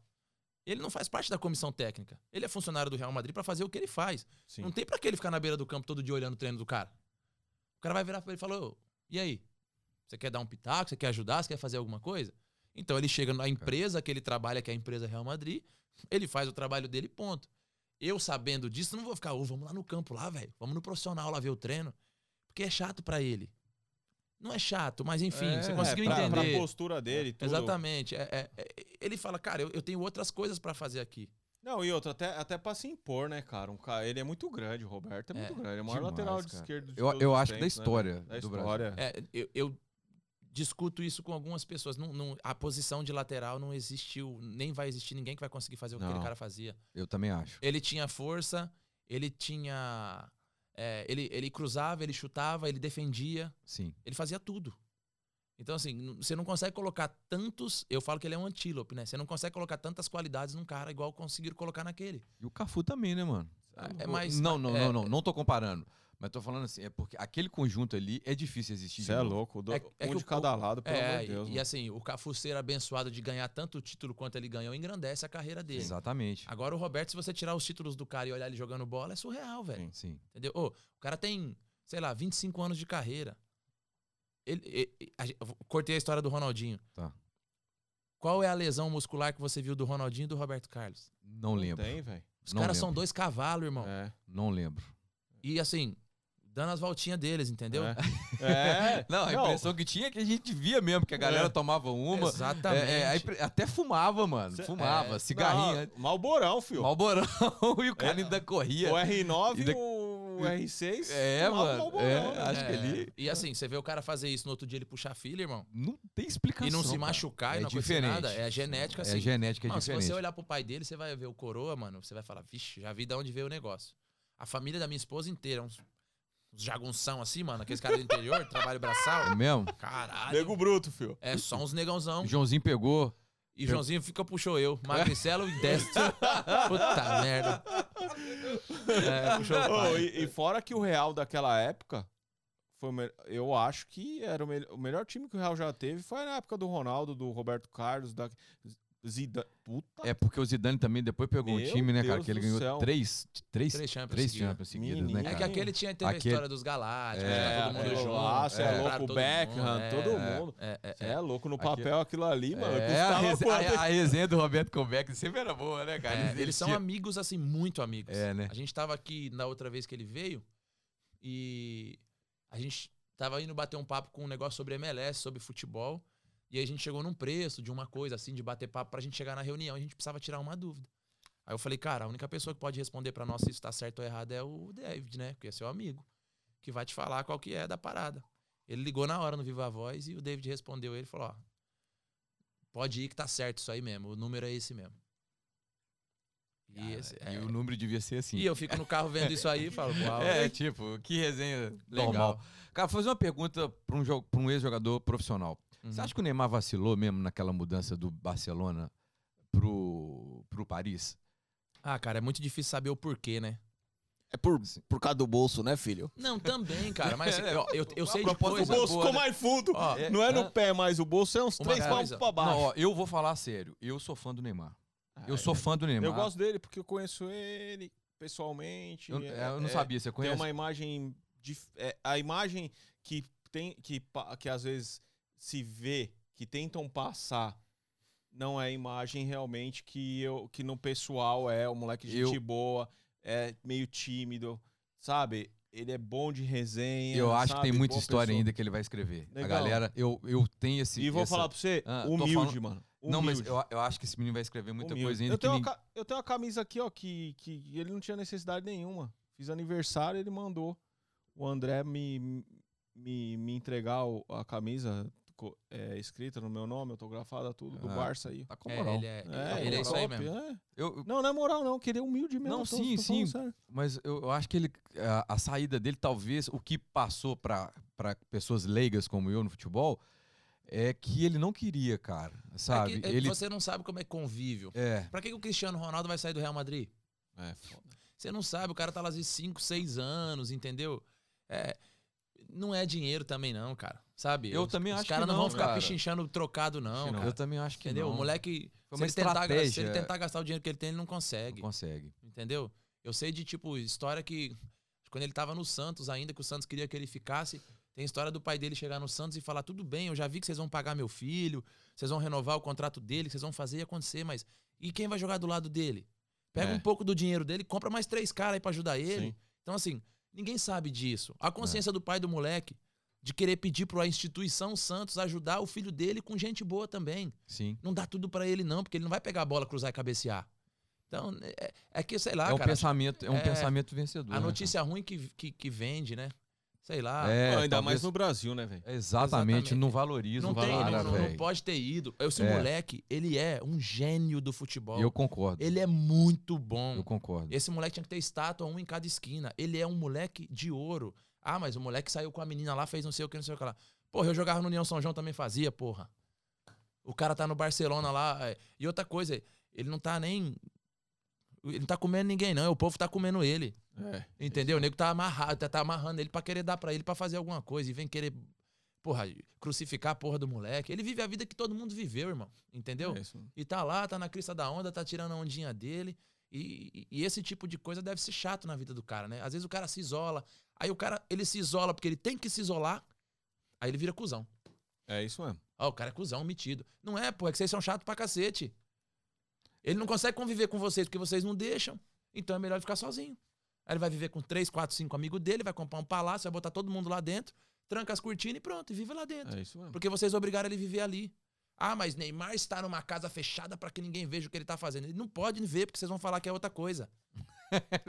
É é difícil pra caramba. É, cara, é uma chateação do cacete. É. Então, viver com esses caras e ver esse lado da vida dos caras, né? E, e eu vi de perto, é foda, velho. É, É ele chato. Você vê que ele vive no silêncio, né? É, Ele então. vive no silêncio. Não, eu não acho que ele vive no silêncio, assim. é.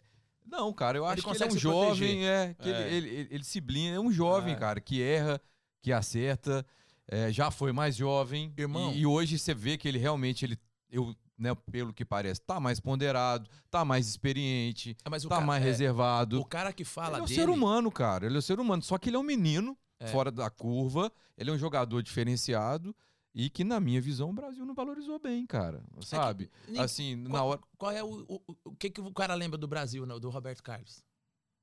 2002. Não, e levantando tal da meia? Ah, o- Ah, é levantando verdade. a meia. Em 2006. Isso é um né? highlight na carreira do cara. Cara, eu não lembrava desse 2006. Negativo. Que todo mundo que vê o cara quer fazer a porra da piada. Não tem graça, irmão. Será, cara? Eu não, fico- não, você é da família, você sabe, lógico, é, assim, melhor. é, os caras têm Mas essa é- piada, Eu não entendeu? lembrava dessa. Não, é que o negócio que era pra marcar o Thierry Henry, tava arrumando a meia, o caralho. Não, agora entendeu? você falou, eu lembrei, mas. É, se você vê todas as histórias que contam dele na televisão, sempre falam disso, né? Dessa história da meia, etc. Eu pergunto pro cara, legal, velho. Você, você é brasileiro, você gosta de futebol. Você tá montando a sua bola parada, né? Quem vai marcar quem? Você não pode me marcar, irmão. Só que você é o Roberto Carlos, eu sou o Thierry Henry. Que, que, que quão leigo no futebol você é? Pra falar que o cara, ele tava ali pro goleiro pegar a bola na mão e sair jogando com ele pro contra-ataque, ele não tem que entrar ali pra fazer nada. Sim. É igual o Felipão, né, cara? O cara ganhou tudo, mano. Tudo que possa um técnico podia ganhar. Quase tudo, né? Aí chega, os caras lembram do 7x1. É isso mesmo. Exatamente. É foda mesmo. É lá. Mas, ó, voltando pra coisa do futebol dos 26 anos de idade. Tá. Eu paro de jogar, ligo pra minha esposa e falei, cara, meu sonho acabou. Eu, eu, eu estraguei o meu sonho de, de virar jogador de futebol. O que eu queria fazer quando era moleque, a- os meus erros não me deixaram prosseguir. E eu nunca fiquei um dia sem ter um clube pra jogar bola. Mesmo tendo esse histórico de, cara, ele vai chegar, ele vai no bar do. Eu ia no bar do centro da cidade, sentava na calçada. Eu não me Boteco mesmo. É, eu não me importava. Gostava do, do conhaque com mel. Eu tomava É, tá. mesmo e assim. Tem história da minha mulher me buscando, tipo assim, o que você tá fazendo? Tá onde? Eu desbaratinava no telefone ela falava, você onde você tá? Chegava lá, tava eu e seis velho, porque eu sempre gostei de maluco. Sou fã de doido. tá ligado? Conversar com doido, com maluco, puta que pariu. Então você pode apresentar o programa com a gente. né? Não vem, com, é, não vem todo o papo acima de mim, não. Pá, eu, eu, eu fico fingindo demência, velho. Eu falo, não, não, não, não, eu gosto dos malucos. Os malucos têm essa história boa. E aí ela me buscava, pô. Aí, enfim, ela ficou quatro meses de gravidez. E aí, com esses quatro meses de gravidez, surge a minha história com os Estados Unidos e por que que eu tô aqui hoje. Porque eu ganhava, sei lá, 5 mil reais. Eu comprava duas calças da Diesel de 2 mil e um boné de mil da Von Dutch. Eu acabava meu salário. Né? Eu não precisava dar dinheiro pra ninguém, então eu gostava de me arrumar, todo paquito e tal, jogador de futebol, né? Em Varginha. Isso lá em Varginha. Não, isso a carreira inteira. Nunca tive dinheiro, não gastei, não guardei um real. Aí, beleza. Aí minha mãe é, trabalhava na Santa Efigênia em São Paulo. Lá nos eletrônicos tal. Minha mãe, 15 anos na Santa Efigênia, já de saco cheio, velho. Metrô pra caralho, todo dia. E chegava pra trabalhar, cheio de traveco na rua, o cacete, enfim. Mas trabalhava, ganhava o dinheiro dela honesto e beleza. Um dia, é, a gente tava na praia e ela começou a me dar essas duras. Porra, mano, você ganhou dinheiro, compra tudo de roupa. O dólar acho que era 1,8, 1,5. 2010, 11. Dois, dois reais, vai. Aí.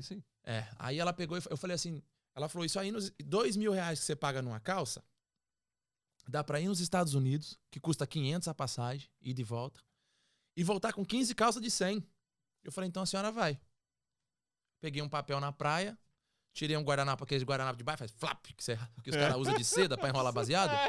Flapo, s- soltei. Falei pro cara, dá uma caneta aí, irmão. Aí eu escrevi, a senhora vai lá e vai comprar isso aqui pra mim. Pode falar o nome das marcas. Aeropostale, Abercrombie, Hollister, Ed Hard e não sei o que mais que eu escrevi. Lá na Vine tem tudo. Só Playboy naquela época que usava. Quem que vinha pros Estados Unidos, irmão? Ninguém Muito vinha. Em 2000, 10 anos atrás. E aí os Playboys chegavam lá nos pagodes lá em São Paulo, Santa Aldeia, o caralho, a camisa, Abercrombie no peito. Nós não tinha, né? E eu queria ter. Aí beleza, ela veio pra cá no tempo do Nextel. Ela chegou nos Estados Unidos, veio sozinha, eu tava no Brasil ainda. Apertou, falou, ó, tô na tal da Aeropostale. Eu falei, e aí? É, quanto custa? Ela falou, ah, a mais barata custa 2 e a mais cara custa 9 dólares. Compra 40. Aí eu falei, compra 20. Ela falou que tamanho? Eu falei, médio, G e GG. Ela come? Eu falei, vai pegando aí. O que tiver escrito no peito bem grandão assim, ó. Que eu quero ter bagulho escrito. Tá ligado? Branca com bagulho escrito. Tampadão, É, é, pá. Aí beleza, aí foi. Aí foi na Hollister. Agora tô na tal da Hollister, o Nextel. Ela pagou o internacional. Aqui, e aí, mãe? Aí começa em 6 e acaba em 14. Compra mais 20. Era o kit pré-boy, né, velho? Era o kit pré-boy. Não, eu. Enfim. Aí, pá, aí foi na, foi na Abercrombie. Aqui começa em 12 e acaba em 20. Compra mais 20. Aí foi na Ed Hard. A Ed Hard era aquela das caveiras cheia de cristal. Sim. Uma camiseta custava 80 dólares. Aí eu falei, aí a senhora só compra umas 10, 12. Dá uma segurada, hein, mãe? É. Aí foi, acho que na Michael Kors, comprou umas bolsas pra umas amigas dela lá, sei lá. Sei que a mulher arrebentou o cartão, levou tudo pra lá. Ela levou acho que umas 120 peças de roupa pra mim. Eu fiquei com umas 20. Eu liguei pra um amigo meu. Falei, irmão, eu sei que você gosta também e tal, tô com as paradas aqui, não sei o quê, blá, blá, blá. A média de tudo que eu tinha comprado, entre 2 dólares e 20 dólares, era 10 dólares a camiseta. Um amigo meu comprou a 100 que sobrou. A 100 reais. Estourei. Estourou, Explodiu, velho. Explodiu. Sabe o que eu fiz? Começou um novo negócio. Ah, exatamente. Eu falei, eu tenho profissão. Eu não vou mais jogar futebol. A senhora tá de saco cheio da Santa Efigênia e nós viramos muambeiro agora. é verdade. Eu fui jogador de futebol pra muambeiro. Da noite pro dia. Eu tenho- A É. mãe dele é foda, viu? Minha mãe é foda. é foda, Aí ela falou assim, e agora? Ele é top, eu falei, mano. e agora, meu amor? Você gastou 3 mil reais. Você fez 15. Com dois caras. Uma amiga sua comprou as bolsas tudo e o amigo meu comprou as camisetas tudo. Nós vamos amanhã de novo comprar essa passagem agora. meu amigo, 2011, um pedaço, 12. Em 2012 eu entrei nos Estados Unidos 18 vezes com visto de turista. O cara, o cara vai falar, vai, Rafael, vai. É, Passa, some, some, põe o dedo aí e sai, sai fora, Rafael. Isso, ó, minha mulher é, é grávida vindo com a gente. Nós tiramos visto da família inteira. Nós tiramos passaporte de quem conseguiu ser aprovado pra vir mula junto com a gente. Aí você imagina a irmã do Roberto Carlos metendo uma de muambeira. Ah, mas ela, não, ela passava desbaratinado, tio. De uma égua, né? Vou tomar até um gole desse vinho aqui. Aí se liga. Não, ela comigo, filho. Eu falei, ô Eu nega. sei, ali, ali, é, Ali era o eu. Mano, Você deu, ô, você deu sorte. Eu tenho certeza que o Roberto esse Carlos levou umas duas, três malinhas Ah, nas férias aí em lógico, julho. Não leva porra nenhuma. Se você viajar com ele com a mala, ele te espanca. Sabe por quê? Porque ele não aceita esperar no aeroporto. É mesmo, Ele cara. tem um guarda-roupa em cada lugar do mundo. Que, aí, ele é aí Ah, pode, esse. hein, papai? Não, Aí mas pode. ele, ali. e, e- e é qualquer roupa. Chega lá no Brasil, ele pega uma marca lá que dá umas roupas pra ele, Sim. a Ombongo dá roupa pra ele. Aham. Quando você vê o Roberto Carlos no Brasil, ele vai estar de Ombongo. Ele não trouxe mala nenhuma. Não, ele só tá com a bermuda e a camisa da Ombongo. ele abre a caixa, pega o negócio e fica lá, e vai trocando de camiseta. Legal. Porque Mas- ele fala, não, ele quer esperar. Mas E a não mar- levou nem umas duas malinhas aí Nunca, nessa época? não, ele nem sabia que isso aí tava acontecendo. As- e as manias de, de relógio que ele tinha, parou? Que ele Não, comprava uns bobos nervosos, hein, Ele mano? falava pra gente, cara, ele falava pra gente assim, ele falava, cara, quem desfruta do meu dinheiro são vocês. Eu não posso ter nada, eu passo o dia inteiro trancado, eu vou jogar. Ele falou, posso ter duas coisas, carro e relógio. Vocês vão falar pra eu parar de comprar? Às vezes o pai dele dava umas broncas nele, tá ligado? Por causa do preço. É. Aí ele falava, não, deixa eu comprar meus negócios. Uma vez a gente tava na casa, eu, eu, eu não sei nem se eu tenho mais, eu tinha uns seis relógios todos que ele me deu. O cara que, uma vez o cara foi em Araras que vendia relógio pro Faustão. Aí ele tinha três estojos, né? Isso no Brasil, mas ele comprava muito mais na Europa. E o cara tinha três níveis de estojo. E ele sempre quis me dar muita coisa e eu nunca quis que ele me desse. Nem, ninguém. Se você quiser me dar um bagulho agora, eu falo, mano, não precisa. Então ele pegava os bagulhos escondidos, tal. Ele chamava a minha mulher e falava, ó, desse estojo aqui, que é o terceiro nível, mas imagina o terceiro nível dos relógios que o cara dava pro Faustão. Tá Pega-. Pega um pro Rafa. Aí ele me dava as paradas assim, tá ligado? Legal. Enfim, é. É, top isso, mano. Ele é legal. É, cara. que Ele, legal. ele, e ele dava Família, ele, pô. É, ele, ele dava porque ele queria dar, tá ligado? Eu É nem sou tão fã de relógio, mas enfim. Ele dava, eu usava. Aí, enfim, pegamos essa parada da Muamba, cara. Aí o negócio começou. Evoluiu. Evoluiu muito, cara. A gente, naquela época, eu e minha mãe, a gente vinha de TAM e a fidelidade TAM era um cartão vermelho. A gente vinha de econômica e conseguia levar quatro malas de 32 cada um. Olha lá. Eu e minha mãe na econômica era oito malas de 32. Aí vai. Eu e minha mãe. Que a mãe dele é boa de resenha igual ele. É né? mesmo, Não cara? esquece. É Aí o doido, seguinte, cara. Sua mãe é nova, né? Ele falou. Nova, é, bem nova. nova. Se ela vier aqui, você fala que eu sou pai Nova. dela. Porque eu fiquei Nova. velho, ela não ficou. Tô todo arrebentado do sol. É. Aí o seguinte, cara, ela. A gente fazia isso e o, o- a gente chegava no Brasil, tinha gente esperando a gente, pô. A gente voava, chegava no Brasil à noite ou 6 horas da manhã.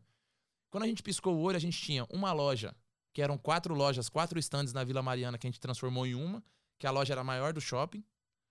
Ninguém acreditava como que a gente conseguia ter aquilo. Porque o cara falava, irmão, abriu uma loja da Ed Hard no Oscar Freire, uma camiseta custava dois mil reais. A loja, a, a camiseta Olha. que tava hoje lá em Vineland, no Outlet, hoje, 10 e meia. Eu tava lá no aeroporto embarcando. Tava na minha loja amanhã na vitrine 10 horas da manhã. Que eu comprava, tirava da mala e botava na vitrine. Os caras, cacete. E ninguém conseguia vir tanto pros Estados Unidos.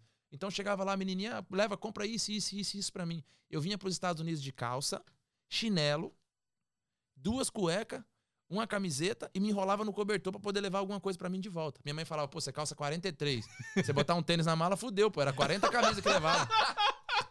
Ela não deixava nem eu levar um tênis. Aí eu, vi, eu, vi, eu via com o tênis no pé, só que eu entrava duas vezes por mês, três. Resumo da história. Peguei o moleque que era gerente da Ed Hard pra trabalhar pra nós. E aí foi um dia que eu tive noção do tanto de dinheiro que a gente gastava. O, prime... o americano ele faz conta por ano, quanto ele ganha por ano. Aí eu lembro um dia que esse menino chegou com um A5, o coupé, o de duas portas, quando lançou. Sim. E o carro custava acho que 47 mil dólares. Aí ele chegou com o carro. Só que a gente não desfrutava tanto disso, a gente só trabalhava, irmão. A gente abria o shopping e fechava o shopping. Trabalhando o dia inteiro, chegava no Brasil, trabalhava pra vender, fazia dinheiro, voltava, fazia dinheiro, voltava, mandava roupa de avião, de navio, com a gente. Todo jeito que você imaginar, a gente mandava roupa, porque a demanda ficou muito grande, já tinha funcionário. Esse funcionário da gente ganhava 10% de tudo que a gente comprava, era o salário dele. Então, se eu mandasse pra ele 10 mil dólares, ele tirava mil, comprava 9. Porque a gente não tinha mais como só nas vezes que a gente vinha continuar abastecendo o volume de coisa que a gente já vendia. Aí eu falei, eu chamava ele de gordo, né? Eu falei, porra, gordo, tá playboy, irmão. De Audi. Falei, que que... E o pai dele tinha grana. Eu falei, o que que aconteceu? Ele falou, não, irmão, é... eu paguei à vista. Aí eu falei, como que você pagou à vista? Ele falou, sabe quanto eu ganhei com vocês esse ano? Eu fiz a conta dos 12 meses que eu trabalho pra vocês. Eu falei, não. Ele falou, 153 mil dólares. Sabe o que significa? Que nós compramos um milhão e meio de dólares de muamba. Oi. É, porque você tá no Em um rotativo, você não sabe, né? Vai, vai, vai. Compramos um milhão e meio de dólares no segundo ano de muamba. Automaticamente o faturamento também lá no Brasil. Exatamente. Engrossou, né? Só que lá no, Engrossou. lá no Brasil tinha seis funcionários, tinha aluguel, tinha a ida e volta da gente, tinha o hotel que a gente pagava aqui. O dele era lindo. Chegava 25 pau na conta dele, ele tirava 2,5 e ia tirar a onda dele. Ele, era, ele ganhava tanto dinheiro que o trabalho dele era pegar as coisas, comprar, empacotar e organizar pra nós. Ele pagava os caras pra fazer Aqui, pra ele. Olá. Aqui. Ah, ele, aqui ele pagava Aqui. aqui. Não, Nós- ele, ele morava aqui, então. Não, moleque- então. Não, aí o moleque ele- morava aqui. E a gente morava no Brasil. A Ele- gente mandava o dinheiro pro cara. o funcionário dele tinha funcionário Aqui. aqui. Exatamente, porque ele falou assim: pra que, que eu vou ganhar o dinheiro que eu ganho, o volume de dinheiro que eu ganho? Esse cara compra 100 mil dólares por mês de roupa. Eu ganho 10 pau. Aqui nos Estados Unidos é 10 conta a hora. A garagem da casa do pai dele, ele tava pra ser expulso da casa do pai de tanta roupa que tinha. O que, que ele tinha que fazer? Numerar, etiquetar, pegar as peças de roupa. A gente chegava na Abercrombie, naquela camisa branca escrito Abercrombie azul, não tem a pilha? É uma mão embaixo e outra em cima e colocava na caixa. Não, chegava na loja, os caras lá, vem esses malucos. Proibiam a gente de comprar. Não deixava passar o mesmo cartão duas vezes. Cada um só podia comprar 20 peças de roupa. Sabe o que a gente fazia? Entrava com nove pessoas na loja. Vou comprar 180. A mulher falava, não pode repetir o mesmo cartão. Nós ficava um maço de dinheiro e falava, dinheiro vocês também não gostam? e eles tentavam proibir a gente, a gente burlava eles. Ia dobrando. Só que a gente fudia a loja, velho. Porque sua mulher tava na fila atrás de nove pessoas, comprando 180 peças de roupa, o cara tinha que passar uma por uma. querendo comprar uma açaí e não conseguia. Então eles ficavam putos com a gente. Né? A bagunça que a gente fazia. A gente entrava, parecia um arrastão, irmão. tá ligado? Só que a gente tinha que abastecer os carros lá fora esperando para comprar, para revender. Entendeu? Aí o que, que aconteceu nisso, cara? Eu começo a conhecer os Estados Unidos, me apaixono. Através desse cara, da família dele, eu comecei a descobrir onde é que as pessoas moravam, quanto custava uma casa, onde é que o cara fazia compra, o que, que o filho dele comia, onde é que o filho dele estudava, quanto custava o tênis do filho dele. E eu com meu molequinho, que foi o, a, a reviravolta da minha vida. Tudo que você ouviu até agora, esquece. Quando eu pego ele no meu braço, eu virei o super-homem.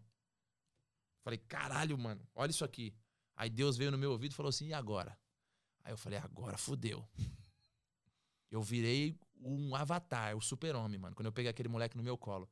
Eu falei: nunca mais eu acho que eu vou fazer nada errado na minha vida. Porque agora tem esse. Agora eu sou missionário desse cara aqui, ó. Agora esse moleque vai ter orgulho de mim pra caralho. Porque eu, o meu melhor vestibular da vida para mim, ser pai, foi não ter um. Então eu falo, eu, esse moleque vai ser foda. Eu vou pra academia de musculação para fazer. Pro meu filho olhar para mim e falar: caralho, olha o braço do meu pai, malandro. Meu pai é foda mesmo, hein? Os pais do moleque jogam comigo lá tudo gordo. Eu não, eu quero jogar bola com meu filho, eu quero fazer o que tiver que fazer com meu filho. Eu vivo com meu filho. Absolutamente. E aí foi quando mudou isso, eu falei, cara, quando eu vi meu filho, ele pequenininho, nessa ida e volta da gente, eu falei, mãe, eu vou morar nos Estados Unidos. E aí eu já tinha quase um ano e meio que eu já tinha loja em Santos, em São Paulo eu morava em Santos. Eu tinha uma loja no Canal 3, no, no shopping lá chamado Pátio Poranga.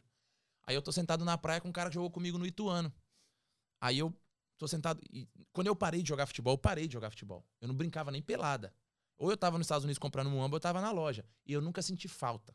Porque jogar futebol profissionalmente não é o que você quer fazer, é o que você faz, o cara manda. Não é brincar de bola Diferente. na rua, não é ir ali bater bola nós. Então, eu peguei, eu, eu, eu, eu tô na praia com esse cara, eu falei, irmão, eu entrei nos Estados Unidos acho que umas 25 vezes já. Uma hora eles não vão deixar eu entrar. Aí eu falei, eu quero morar nos Estados Unidos, mas eu sou semi-analfabeto, eu não tenho colegial no Brasil, eu não falo inglês, eu não tenho diploma, não tenho nada, não tem como eu conseguir um visto nos Estados Unidos. Ele virou para mim, jogou comigo no Ituano, cara, chama Bruno Agnello. Ele virou para mim e falou assim: "Você esqueceu que você joga bola pra caralho?" Aí eu olhei para ele e falei assim: "Caralho, irmão, eu sei jogar bola, né?" Ele falou: "É". Aí eu falei: "Então, eu vou tentar jogar bola". O marido da minha mãe comprava um monte de coisa importada, projetor, o Hugo conhece ele. Ele era, ele era muito grande em licitação pública no Brasil de coisa eletrônica. De projetor multimídia, ele era o, era o carro-chefe dele. E ele tinha um distribuidor em, em Miami, que. brasileiro, americano, que estava aqui muito tempo, etc. Eu peguei meu vídeo de quando eu tinha 26 anos, o meu highlights, e esse amigo dele mandou para todos os clubes dos Estados Unidos para que eu conseguisse fazer um teste. Só que, irmão, você jogou bola dois anos atrás. E aí, quando eu eu vi que pelo futebol eu poderia, eu poderia entrar nos Estados Unidos e ter um documento. Eu fui um dia num amigo meu, que é o Marcel, hoje ele cuida do Rodrigo lá na Espanha. O Rodrigo do Real Madrid. Sim. Tinha um estúdio de funcionário, ele treinava o Gabigol. O Gabigol com 14 anos tava lá do nosso lado treinando. Robinho, quando tá de... A galera de Santos toda confia muito nesse cara. Aí eu fui lá pra ele e falei, cara, ó, você me conhece lá da praia, etc. Eu quero tentar voltar a jogar futebol e eu quero que você me ajude. Eu fazia parte do funcional ali, do, do core, né? Aí ele falou, cara, eu te ajudo, você vem aí e demorou, vamos, vamos, vamos tentar fazer você virar jogador de futebol. Aí ele me apresentou uma planilha que eu tinha que treinar três vezes por dia. Meu Deus. Aí eu liguei pra minha esposa e falei assim pra ela, eu nunca gostei de treinar. Eu falei assim, eu vou treinar três vezes por dia. Ela falou, não vai. Eu falei, eu vou. Porque o que eu não fiz para mim, eu vou fazer pelo João. Agora eu vou jogar vai. bola pelo João, aí não é por causa vai. de mim. Haha, meu amigo. Foi quando eu vim fazer o teste no Orlando City. Esse cara tentou todos os lugares daqui. Os poucos que responderam falaram: pô, faz dois anos que o cara não joga. E o americano tem isso de ver. Eu quero ver. Traz ele pra cá que eu quero ver. Eu paguei o teste do Orlando City. Cheguei lá, tinha infinito. É, tem um CT do Orlando City, não é o novo, é o antigo. Acho que tem 10 campos. Eles pegaram cada campo daquele, colocaram 22 caras e separaram todos os funcionários. Até roupeiro tava olhando o jogo de futebol. E aí nos 10 campos eles falavam, ó, quem vê alguém levanta a mão e dá um grito se tiver alguém aqui nessa porra. Porque supostamente não era pra ter ninguém. Aí, irmão, eu cheguei nos Estados Unidos, meu olho desse tamanho assim, ó. Eu falei assim, eu vou engolir quem passar na minha frente. O tesão que eu nunca tive para jogar futebol, eu, porque foi a primeira vez na minha vida que eu precisei jogar futebol. Que eu precisei ser aceito. Que eu precisei que alguém olhasse para mim, me admirasse e falasse: caralho, esse maluco é foda.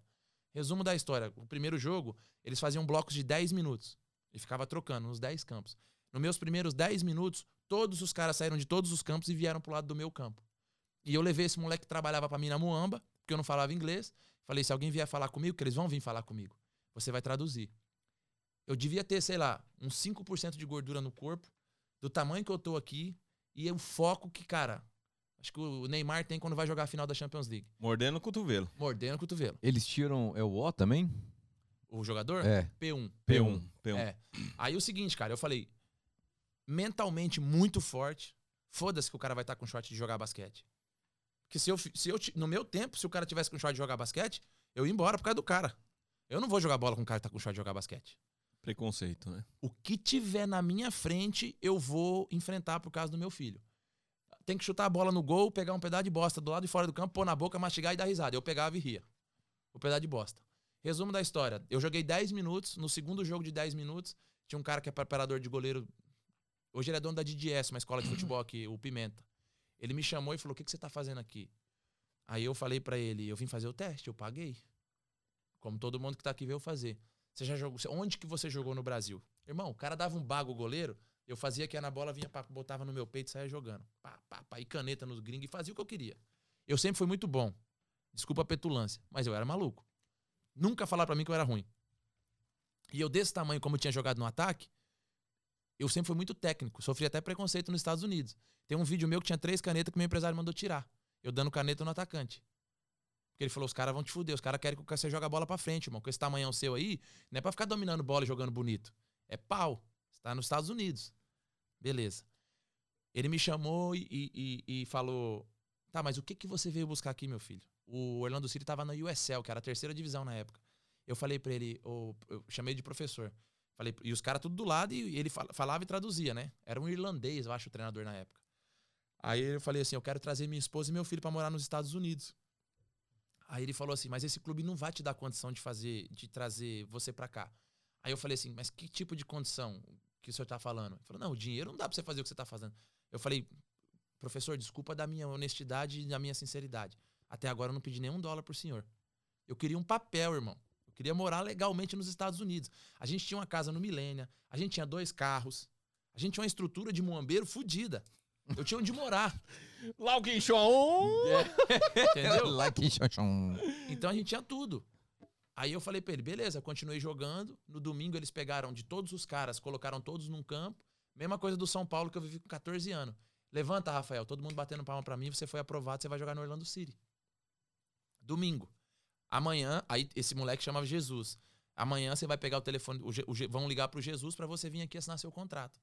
No futebol americano, você só pode colocar sete estrangeiros por time. No domingo, o Orlando City tinha uma vaga que supostamente seria eu o sétimo jogador.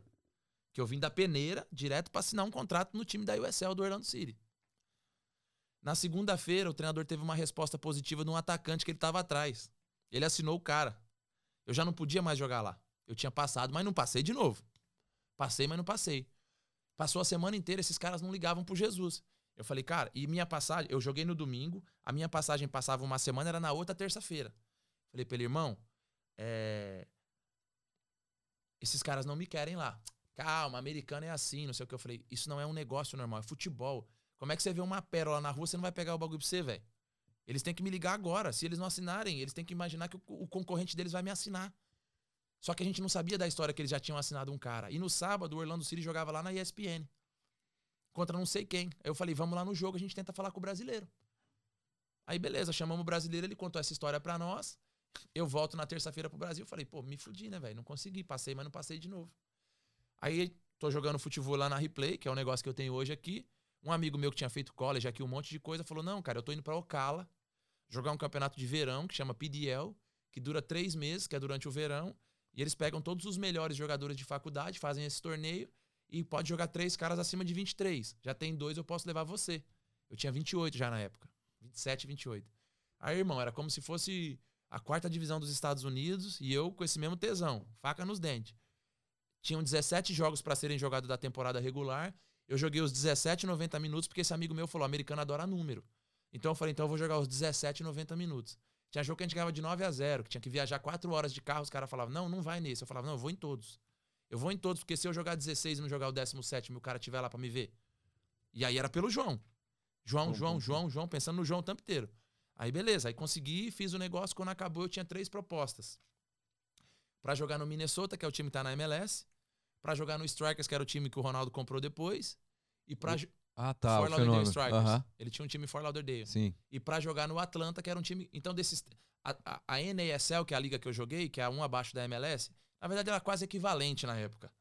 É, a gente, naquela época, tinha o, fall, o Spring Season e o Fall Season. Então era tipo Taça Rio, Taça Guanabara. O campeão da Taça Rio já tava na final. Ele jogava a Taça Guanabara pra cumprir. Se ele fosse campeão, o segundo supostamente ia pra final. O Atlanta já tinha ganhado o Spring, me queria. O Minnesota era o time mais rico, tanto que tá na MLS hoje, me queria. E o Fort Lauderdale Strikers era o antepenúltimo e me queria. Aí eu falei, cara, eu não vou passar frio em Minnesota de novo. Eu não gosto de frio. Nem fuder. Puta que eu não sei falar inglês. Eu não vou jogar no Atlanta porque eu fui lá e não gostei muito do ambiente e tal. E eu falei, eu também não vou ficar sozinho em Atlanta.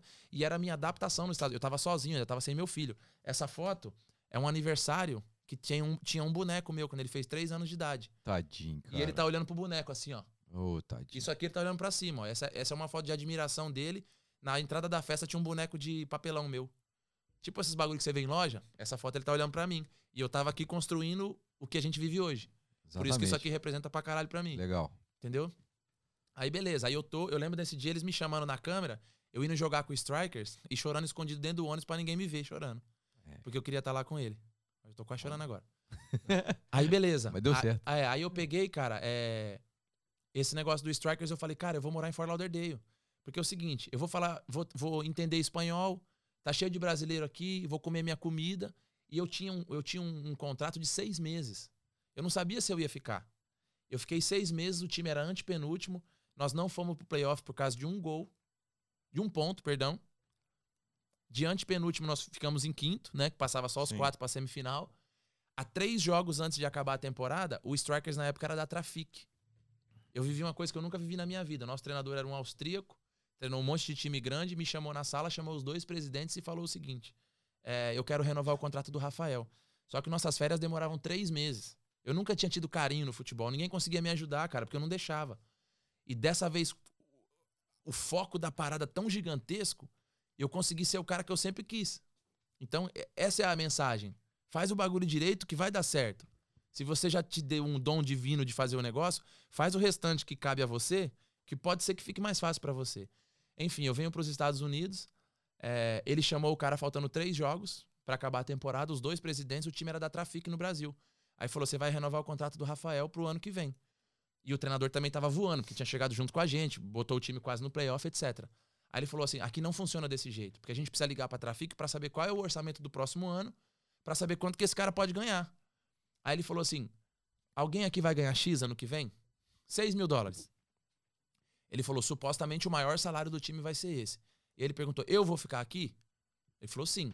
O orçamento que a Trafic vai mandar pra vocês vai conseguir pagar alguém? Zagueiro. Eu. Ele falou: sim. Então pronto.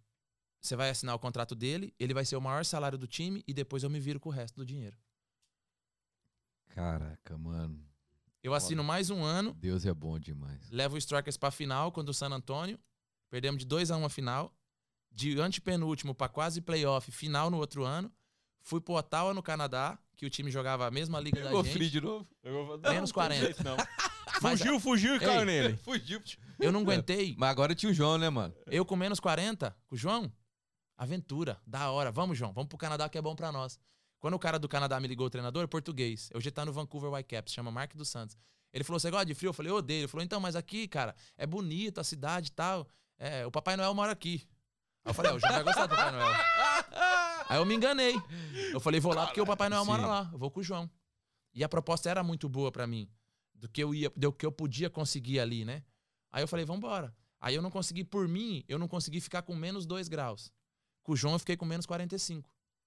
É isso mesmo. É isso aí. É isso aí, filho. Aí não tem dó do couro, né? Não É, tem dó.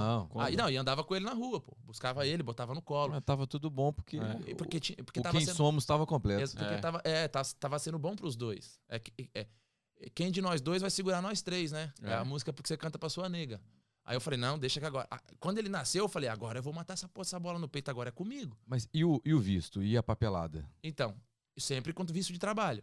É, é, O P. é, O P1. Vamos falar pra galera que, pra juventude que quer vir aqui pros Estados Unidos jogar. O que, que você poderia falar pra eles hoje? Cara, é, um- é um cenário totalmente diferente do que eu peguei. A MLS é uma liga estabilizada, né? Ela, ela, ela não vai parar de crescer. O americano inventou de fazer futebol, irmão. Ele vai fazer. Ele já tá fazendo. É, você vê a venda do que o Flávio fez? Eu sei disso por convívio. Um time da primeira divisão da Espanha, ele vale 70, 80, 90 milhões de euros. Um time da primeira divisão da Espanha. O Orlando City foi vendido por quase 500 milhões de dólares. Então, se você pegar um Sevilha, o Orlando City vale cinco vezes mais do que o Sevilha, por exemplo. Não digo Sevilha, mas um time pequeno da Espanha. Então, você consegue guardar a proporção de que um time da primeira da Espanha, que joga com o Barcelona, com o Real Madrid, vale um quinto do que vale o Orlando City, que nunca ganhou praticamente nada. Que o time Que tem corre cinco anos, que corre na ladeira. Então, assim, isso aqui é surreal, irmão. Você Esse já, lugar é fudido. você já foi ver o Orlando City jogar? Não. Eu fui uma vez que o Kaká tava aí. Aí tinha um amigo meu que veio pra cá, ficar em casa, e era amigo dele e tal. Eu, eu, eu vi ele jogando. Falei, coitado, o moleque tá correndo numa ladeira lazarenta, mano. Mas melhora todos os anos, sabia? Agora os times estão mais Ó, fortes, com mais jogadores. Você falou do Strikes, Rafa? Eu fui, eu fui, eu, eu, eu conheci o pessoal do, do Strikes na época que o Ronaldo era dono, através de um, de um amigo aqui de Orlando. Aí eles precisavam de, uma, de, umas, de pessoas para fazer o marketing. Aí a gente foi lá, eu e o Finson.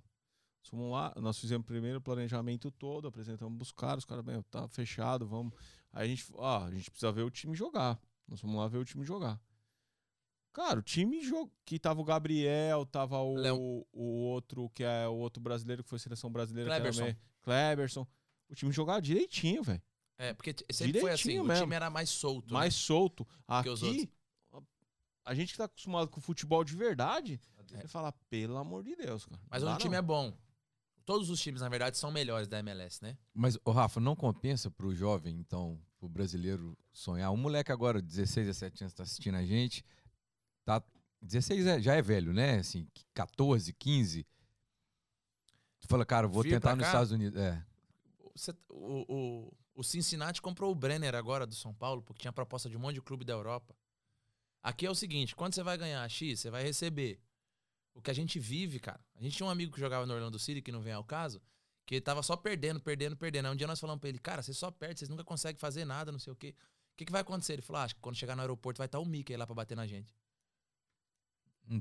A pressão é zero, né? zero. Pressão é zero, você joga uma vez por semana, você treina uma vez por dia. Você vai ter um bom carro com preço justo, você vai dirigir numa estrada maneira, seus filhos vão estar felizes em casa. Algumas você vai pegar mais trânsito, você vai jogar em Nova York, sei lá. Mais difícil, sei lá, a vida, mas mais difícil de um lado, mas nós estamos falando de Orlando, né? Mas do outro lado também é, é- é legal, sei lá, viver em Nova York, se você souber viver o bom de Nova York, se você gostar daquilo ali. Mas assim, não tem não tem quem faça mudar a minha ideia que isso aqui, cara, pra quem, o moleque do Brasil, você tá doido, isso aqui é o paraíso, irmão. Então, o primeiro passo pro cara que quer jogar aqui, o que, que, que ele tem que fazer aqui no país? Cara, eu acho que tem a coisa de conseguir vir jovem, né? Que é o, o caminho do futebol nos Estados Unidos é o moleque ser draftado de uma faculdade. Entendeu? Ou esses caras que são profissionais que têm uma carreira maneira no Brasil. Já. Como moleque, eu acho que é mais difícil, velho. Porque envolve a coisa da escola. A coisa de conseguir um visto pra vir pra cá, entendeu? Então, eu acho que assim. E o moleque do Brasil, ele vai tentar virar jogador no Brasil. Ele quer jogar no Brasil, quer jogar no Vasco, no Corinthians, entendeu? O moleque é bola, né? É, ele quer. é, e assim, Então, filhos de brasileiro que estão aqui hoje têm uma oportunidade ímpar na mão, se quiser jogar bola. Porra, e outra coisa, só, pode, só podem, de novo, ainda continuam podendo jogar só sete estrangeiros. Às vezes eles fazem uma troca, abrem uma vaga, perde uma vaga, etc. Mas essa rapaziada de brasileiro que tá aqui, que tem green card, o filho do cara joga e não cumpre vaga, velho. Ah, o É. o, Green Card não pega a É que vaga? é residente Não, né? exatamente. O green card- Ah, cara, Tanto que o cara só. chega na MLS pra ele não contar como vaga, a primeira coisa que ele pega é o green card. Esses caras grandão não quer pegar, Por causa do imposto. por causa do imposto. Ele Ah. quer pagar imposto. tributação. É, É, pesado. mas assim, um moleque pra pegar, tem que pegar na hora, Ô, entendeu? Rafa, tem um teto salarial, não tem? Igual na NBA, não tem? Tem, Tipo são, assim, são três caras que, que- podem ganhar é. Quanto for, que é o DP. Tem um que acho que. Esqueci o nome. Por time, isso? É. Qual que é a ideia do americano? O americano não quer o Real Madrid. Ele não quer saber quem vai ganhar. O americano quer, quer nivelado. Entendi. Entendeu? Que é o pau estralando. Exatamente. Ele quer o jogo de basquete 102 a 100. Ele não Sim. quer 150 a 40. Ele acha Entendi. isso não tem graça pra ele. Entendi. Então ele nivela o esporte dele fazendo isso. Você é, é- é manager de um time, ele é de outro, eu sou de outro. Todo mundo tem supostamente o mesmo tanto de dinheiro pra contratar. Aí é da inteligência da gente, do network, de conseguir trazer os melhores jogadores. Então você tem três caras que você pode pagar o que você quiser pagar. Eu acho que é ilimitado isso. Mas a acho que o máximo são 7 milhões, 8 milhões, não sei Por ano. por ano. Ahn, aí você tem um cara que é numa janela de 500 até alguma coisa.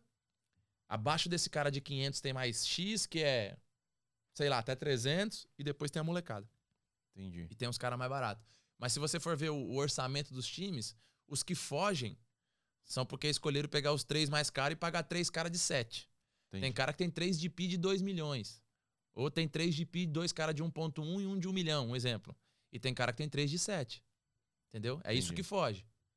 Cara, muito top. Mas de- deixa eu só voltar um pouquinho, pode, Kilgão? Vai, vai, vai. Canadá. Aí beleza, você foi pro Canadá, jogou. Fui pro Canadá num time que era o segundo ano da história do time. Final de novo. Terceiro ano dos Estados Unidos. Vice-campeão de novo. Contra o New York Corms em Nova York. Essa é a minha história de futebol nos Estados Unidos. Seleção do campeonato. Dois anos. Dois anos lá. Primeiro ano foi metade, 2013. 2014 eu pego no Strikers o segundo ano, vou pra final. De um time que ninguém imaginava que fosse. Aí, seu, fi- Titular o seu filho e campeonato esposa inteiro. adaptados já com a. Com eu, morava o num cotidiano? quarto, eu morava num quarto de hotel do tamanho dessa sala. Meu filho recém-nascido dormia no meio de nós dois. Não tinha janela. Minha mulher cozinhava feijão dentro do quarto. Quando a gente entregou o quarto do hotel, tinha uma nuvem preta na parede, assim, da panela de pressão. A gente- nossa, nossa vida era um fogão de duas bocas, Legal. que é aquele negócio que parece uma parada de DJ. Cara, mas não é legal isso? A minha história é muito legal. Não, mas não, Cê eu é tô louco, falando é assim. legal pra caralho isso. Não, Eu mas tô falando isso. É, essa experiência, o João, Irmão, bebê, Eu vivi isso feliz. É. Eu vivi isso- tudo que eu tô Legal pra contando fez, eu, eu puxo aqui. Tem no meu Instagram, tem foto. A brincadeira do meu filho era correr num corredor desse tamanho aqui, ó. E ir comigo dentro, junto. Mas aí, em Fort Lauderdale, a gente tinha carro, pegava o carro, ia pra praia quando dava pra ir. Mas era um momento que eu nunca quis viver na minha vida de plantio. Eu queria só colher. Só que eu não queria sofrer pra poder No passado, né? Exatamente. Aí quando eu vim pra cá plantar, que eu falei, irmão, cara, Deus olhou pra mim e falou assim, irmão, você é imbatível, velho. Vai. Só vai que eu vou te segurar, maluco. Depois que eu vi aquele moleque, meu filho é um anjo que ele enviou pra mim pra me avisar isso. Vai, meu amigo. Vai que vai dar certo. Aí fui pro time do Canadá, o time do Canadá tinha um ano, o segundo ano da história do clube. O cara me leva. Falei, eu vou ter que ir. Financeiramente era legal, etc. Falei, eu vou. Final de novo, perdemos pro Nova York. No outro ano eu fico mais um ano nesse time do, do, do Canadá. E eu tinha prometido pra mim que quando o João chegasse numa certa idade, eu ia parar meio com essa vida cigana. Nisso, minha mãe já tava morando em Orlando. E eu falei, e eu, eu vou parar. Porque eu sabia que eu não ia mais ficar rico jogando bola. Eu, não ia, eu ia conseguir me manter bem, ia ganhar um dinheirinho legal. Mas a história do negócio era estar nos Estados Unidos, era conseguir um documento. O business da sua mãe rodando. Aqui, nessa época, ela tava morando Não. em Orlando e. Minha mãe com o marido venderam tudo e vieram embora. Ok. Pegaram tudo que tinha, botaram numa sacola, vão embora para os Estados Unidos. Hoje ela tem uma loja, está estabelecida, ele também trabalha com duas coisas, enfim. Mas viemos pelejar. Eles, né? Ver o que dava para acontecer. Aí eu resolvo parar de jogar o futebol, venho para Orlando para viver em Orlando. Continuei jogando um futebol que eles chamam de Indoor Arena Soccer aqui, que é um futebol que tem umas paredes em volta. Tipo aquele showball do Showball Brasil. do Brasil. é. Porque o advogado falou: quando você for aplicar seu green card, você tem que estar exercendo sua profissão. E eu só fui pensar em green card quando eu fui parar de jogar bola. Eu tinha meu visto de trabalho, eu assinava três anos no clube, tinha três anos de visto. Eu nunca falei, ah, pra que que eu vou pensar em porra de visto? Aí quando eu cheguei um dia, eu falei, ixi, ano que vem vai vencer. Tem que fazer agora. Agora eu vou fazer alguma E coisa. podia ter feito no meio do caminho, né? Exatamente, que era mais fácil. Que o clube ia dar um advogado, etc. Aí tive que eu que pagar. Mas toda a história do meu green card é baseada em quatro anos de futebol nos Estados Unidos que tudo deu certo. Eu não consegui contar quase nada de história do Brasil. Eu só fiz merda. Então, o seu processo foi. O seu processo foi pelo. Tudo que eu, a história que eu construí nos Estados Unidos. Mas eu Top. ganhava, tipo, time da semana toda semana. Eu ganhava seleção do campeonato de 450 caras que tinha na liga. Eu, tô- eu tava no melhor 11. Então, assim, Top. eu só precisei contar a história daqui. Até porque pro cara que tava lendo lá na. Era mais fácil. Entendeu? Qual que é a mensagem pro moleque que tá começando lá no Brasil hoje, que tem o sonho de ser um jogador de futebol de sucesso? Qual que é a mensagem do Rafael? Cara, eu acho que pro jovem vir pra cá Não, pra cá não, pro geral, pro futebol. Qual Cara, que é a mensagem é- pro é- futebol? é duro. Tem que abdicar de um monte de coisa. Só que hoje eu tenho 36 anos, não trabalho mais com futebol e continuo abdicando de um monte de coisa, que eu continuo plantando coisas que vão ser boas pro meu futuro. Então é o seguinte, cara. É foda você falar pra um moleque de 15 anos de idade, para com isso, para com aquilo, mas saiba o que você tá fazendo, ouça o que as pessoas mais experientes têm para te dizer, entendeu? Eu, eu tinha um treinador com 17 anos que falava para mim assim, ó, você, se você quiser, daqui dois anos você vai jogar no Maracanã. Agora, se você não quiser, você vai continuar sendo o melhor do bairro. Que é esse cara que eu levo pro meu coração para sempre. Aí bigodou. Bigodou. Aí bigodou. Entendeu? Não adianta você ser. Sabe aquele cara da sua vila lá que todo mundo fala, caralho, joga pra caralho, joga melhor do que profissional. Não, às vezes não é isso. Tem que dar moral pros caras que estão lá jogando também. Né? Os caras sofreram, os caras fizeram por onde tá ali. Não é fácil. Só que eu tinha todas as condições de estar ali numa condição boa, tranquila, tive padrinho, tive tudo isso e não consegui aproveitar minhas oportunidades. Não me arrependo, porque me transformou no homem que eu sou hoje e, e tudo que eu devo ao futebol é essa história que ficou pra trás, de me transformar no cara que eu sou hoje. De que hoje eu, hoje eu trabalho no meu trabalho pensando no primeiro dia que eu chego aqui nos Estados Unidos para fazer o teste. Eu faço o meu melhor no meu trabalho. Né? Então, assim, eu- se der tempo, a gente vai falar do meu trabalho hoje. É, Vamos falar. Tá tranquilo. Tranquilo. Queria até saber agora. É. Então, assim, hoje eu tenho uma empresa que tem sete meses de aberta e as pessoas me chamam de gênio.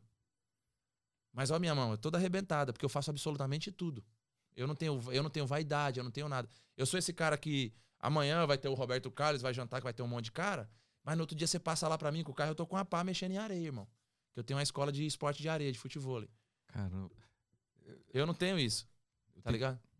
Eu, e- eu, vai eu e a Thaís, é porque eu e minha esposa, a gente, a gente queria ser uma dupla de, de futebol e areia. Quando eu Você vi acha que rola, velho? Pra quem não joga bola, aprende ou não? todo mundo aprende. A- a- esse negócio do que eu faço hoje, a gente tem uma escola em Orlando chamada Replay Sports. Em dois, nesse, nesse meu tempo de futebol, eu passava minhas férias no Guarujá. E eu tinha dois amigos que na época tinham uma dupla de futebol que era a mais vitoriosa da época, chamada Belo e Vinícius. Os dois são meus amigos até hoje. E eu gostava de jogar futebol com eles nas férias, só que quando a gente chegava em São Paulo, a gente não tinha onde jogar. E então, assim, eu jogava um mês de futebol, eu chegava lá uma merda. No final do mês eu tava começando a ficar bonzinho já, porque é difícil, né? E, enfim, meu uma tio, turma bruta aqui de futebol. Aqui. é, meu tio tinha uma quadra de futebol society, que era esse que me levou lá no Pelezão, etc. É meu pai adotivo. Eu, é o contrário, né? Eu- O, o pai adota o filho, eu adotei um pai. Eu peguei ele pra mim. Eu chamo ele de pai até hoje. É o irmão caçula da minha mãe, da, dos quatro irmãos da minha mãe. Aí eu peguei, eu, eu gostava muito de jogar futebol. Ele tinha entrado em sociedade numa quadra de, de futebol society. Atrás dessa quadra tinha um pedaço de terreno que era um barranco cheio de entulho, não sei o quê. Um dia eu falei pra ele: vamos medir isso daqui, que eu acho que cabe aqui uma quadra de, de, de futebol e eu vou fazer um negócio pra você. Tinha um amigo nosso que dava aula em São Vicente, que é o nosso treinador até hoje, chamado Granado, que estava trabalhando pra prefeitura, tava um tempo sem receber, etc, e dava aula lá a troco de nada. Né, sobrevivendo no Brasil. E o Belo, que era o parceiro do Vinícius na época, já tava pegando um pouco mais de idade e tal, e tava meio desiludido, porque naquela época o futebol vivia de de o cara jogar um campeonato por mês, dois, se ele fosse campeão ele ganhava dinheiro, se ele não fosse, aquele mês ele tava duro. Aí eu tive essa ideia, falei, cara, eu vou, eu vou montar uma quadra em São Paulo e vou montar um business. Eu vou ter uma quadra pra jogar do meu tio, só jogava em São Paulo quem era associado de clube privado. Círculo Militar, Paulistano, Ipiranga. E aí você podia levar um convidado, mas era muito difícil, etc. Não tinha um lugar democrático pra jogar futebol. Só falou clube de, da elite de São Paulo. Sei lá, esses aí todos. É, tudo no miolo ali, né? É. Enfim. Do Vucu Vucu do Ibirapuera, do Jardim, É, sabe? Eu não era associado de nenhum. Eu joguei no Círculo Militar Basquete. É, Foi então. federado IP. É, só, Só que você- nata, filho. É, se você, por exemplo, era associado me levava lá pra ir com você, malandro, você parecia revista de presídio a parada. Tinha que ficar até pelado pra entrar na parada do clube, tá ligado? Porque é isso, o clube no Brasil era foda, né? O cara tinha que ter um padrinho, alguém pra assinar lá o título É. dele. É. Enfim. Aí eu falei, ah, não, isso aqui é muito chato. E eu via o futebol, mesmo quando eu jogava. Eu conseguia jogar, eu era muito ruim, ainda sou. Mas porque eu conhecia a galera da rede. Então eu chegava mais cedo, conseguia bater minha bolinha, etc. Quando os férias ia jogar, eu ia tomar minha cerveja, tá ligado? Aí eu tive uma sacada de que eu acredito que foi o que fez o sucesso que a gente é hoje. Eu descobri que a minoria do futebol estava dentro da quadra. Só que todo dia que a gente jogava no Guarujá tinha 100 pessoas em volta da quadra olhando o jogo. Nenhum dos 100 eram aceitos. E nenhum dos 100 podiam jogar. Eu falei, cara, É isso. ninguém quer ensinar esses caras. Olha que loucura. Se eu montar uma escola. No futebol, o cara que não sabe chamar, jogar é o mongoloide. Ih, rapaz, você é mongoloide então mongoloide. agora. Eu vou lá com você. Vai, Nós não, vai tô junto falando sério. mongoloide Tô aí. falando sério, Rafa. Tô falando sério. Não, você vai. E você eu é não te falei- mongoloide. Eu não te falei outro dia, Ah. ô, a gente precisa ir lá no Rafa e tal. Só que eu não Ah, é consegui. verdade, cara, Eu, você é. e o Bill, falei É, pra ele verdade, ainda, vamos lá. é, É Mas não deu tempo. É. É muito Não, eu legal. queria fazer uma dupla com a Thaís, mano. Eu, eu joguei o último campeonato misto da academia com a minha esposa. É, então. Eu e ela, porque tem, a- tem o, o Coed, né, daqui da gente, o misto. Sim. E aí a gente fez uma brincadeira. Todo mundo que era casal era obrigado a jogar com a esposa. Ah, eu nem sabia, cara. é a legal que demais. A Thaís acho que vai jogar mais que eu, mas tudo bom. Aí, enfim, ele fez essa quadra. Eu, eu falei pro Belo, falei, cara, é, eu não consigo te ajudar do jeito que os caras te ajudam, né? Que é essa ilusão de vir aqui, te dar mil reais e vamos sair, vamos zoar, que o dinheiro vai acabar. Você aceita dar. Eu primeiro fui no Granado. Você aceita sair de São Vicente e começar a dar aula em São Paulo, se eu criar uma escola? E a galera sempre me respeitou, graças a Deus.